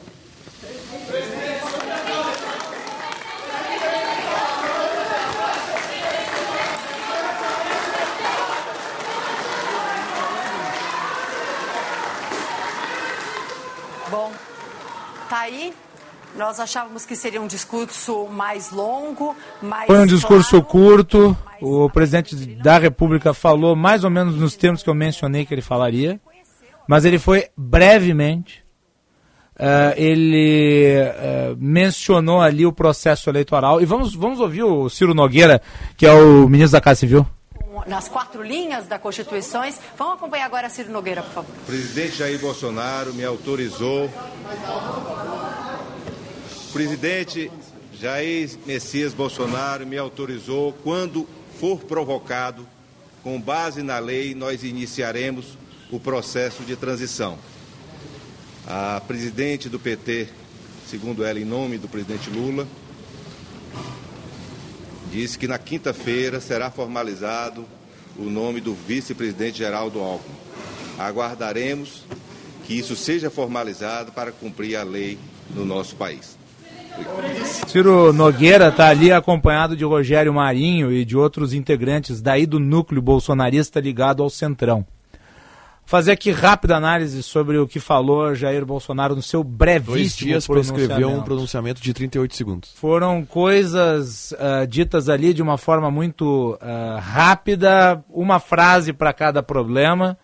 Se esperava um pronunciamento de estadista, me parece Bolsonaro estava muito desconfortável para falar sobre esse conjunto de situações, desde a derrota eleitoral até as manifestações eh, antidemocráticas de hoje o presidente ele tenta dar às manifestações antidemocráticas uma espécie de natureza justiceira, como se elas fossem a reação a uma grande injustiça que foi cometida por conta da condução do processo eleitoral, mas ele não se refere em específico a nada de errado que tenha acontecido durante o processo eleitoral para que então se justificasse esse nível de violência que nós estamos vendo aí nas rodovias do país. Ele não reconheceu reconheceu diretamente a vitória de Lula, agradeceu os votos que teve e quem deu, digamos, o ar de oficialidade à transição de governo foi Ciro Nogueira.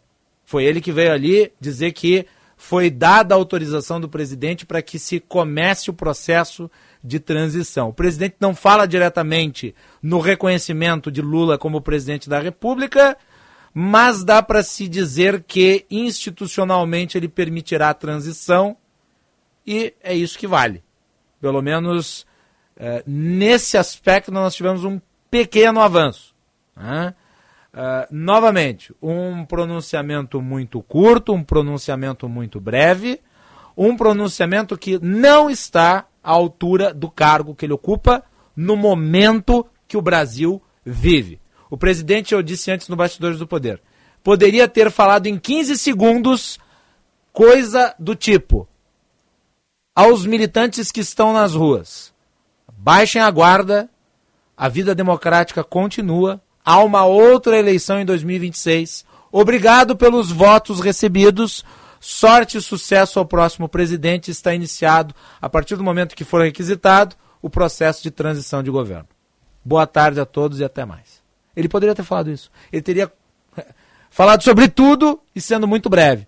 Mas ele preferiu omitir algumas coisas. Porque essa é a, essa é a natureza Ele do deixa, presidente ele Jair deixa Bolsonaro. aberto ainda a narrativa da fraude nas eleições. Se ele não. Ele deixa aberto. Ele, ele deixou não absolutamente aberto. trata do assunto diretamente, Apesar de dizer que houve uma injustiça. mas ele fala de uma injustiça. Ou de um sentimento de injustiça. né? Exato, ele justifica a mobilização nas ruas por conta dessa injustiça que teria sido cometida, sem detalhar. E abre margem, portanto, para interpretações diversas, inclusive a de que possa ter havido fraude nas urnas. Que impacto tu acha que pode ter isto, eh, Guilherme Macalossi, nas ruas a partir de agora?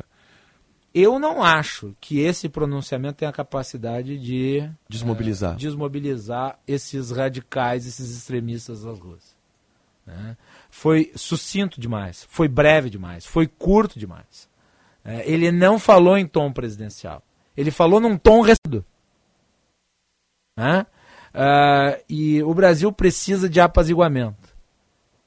Só que quem está na rua fazendo isso são os militantes radicais da ponta do presidente Jair Bolsonaro.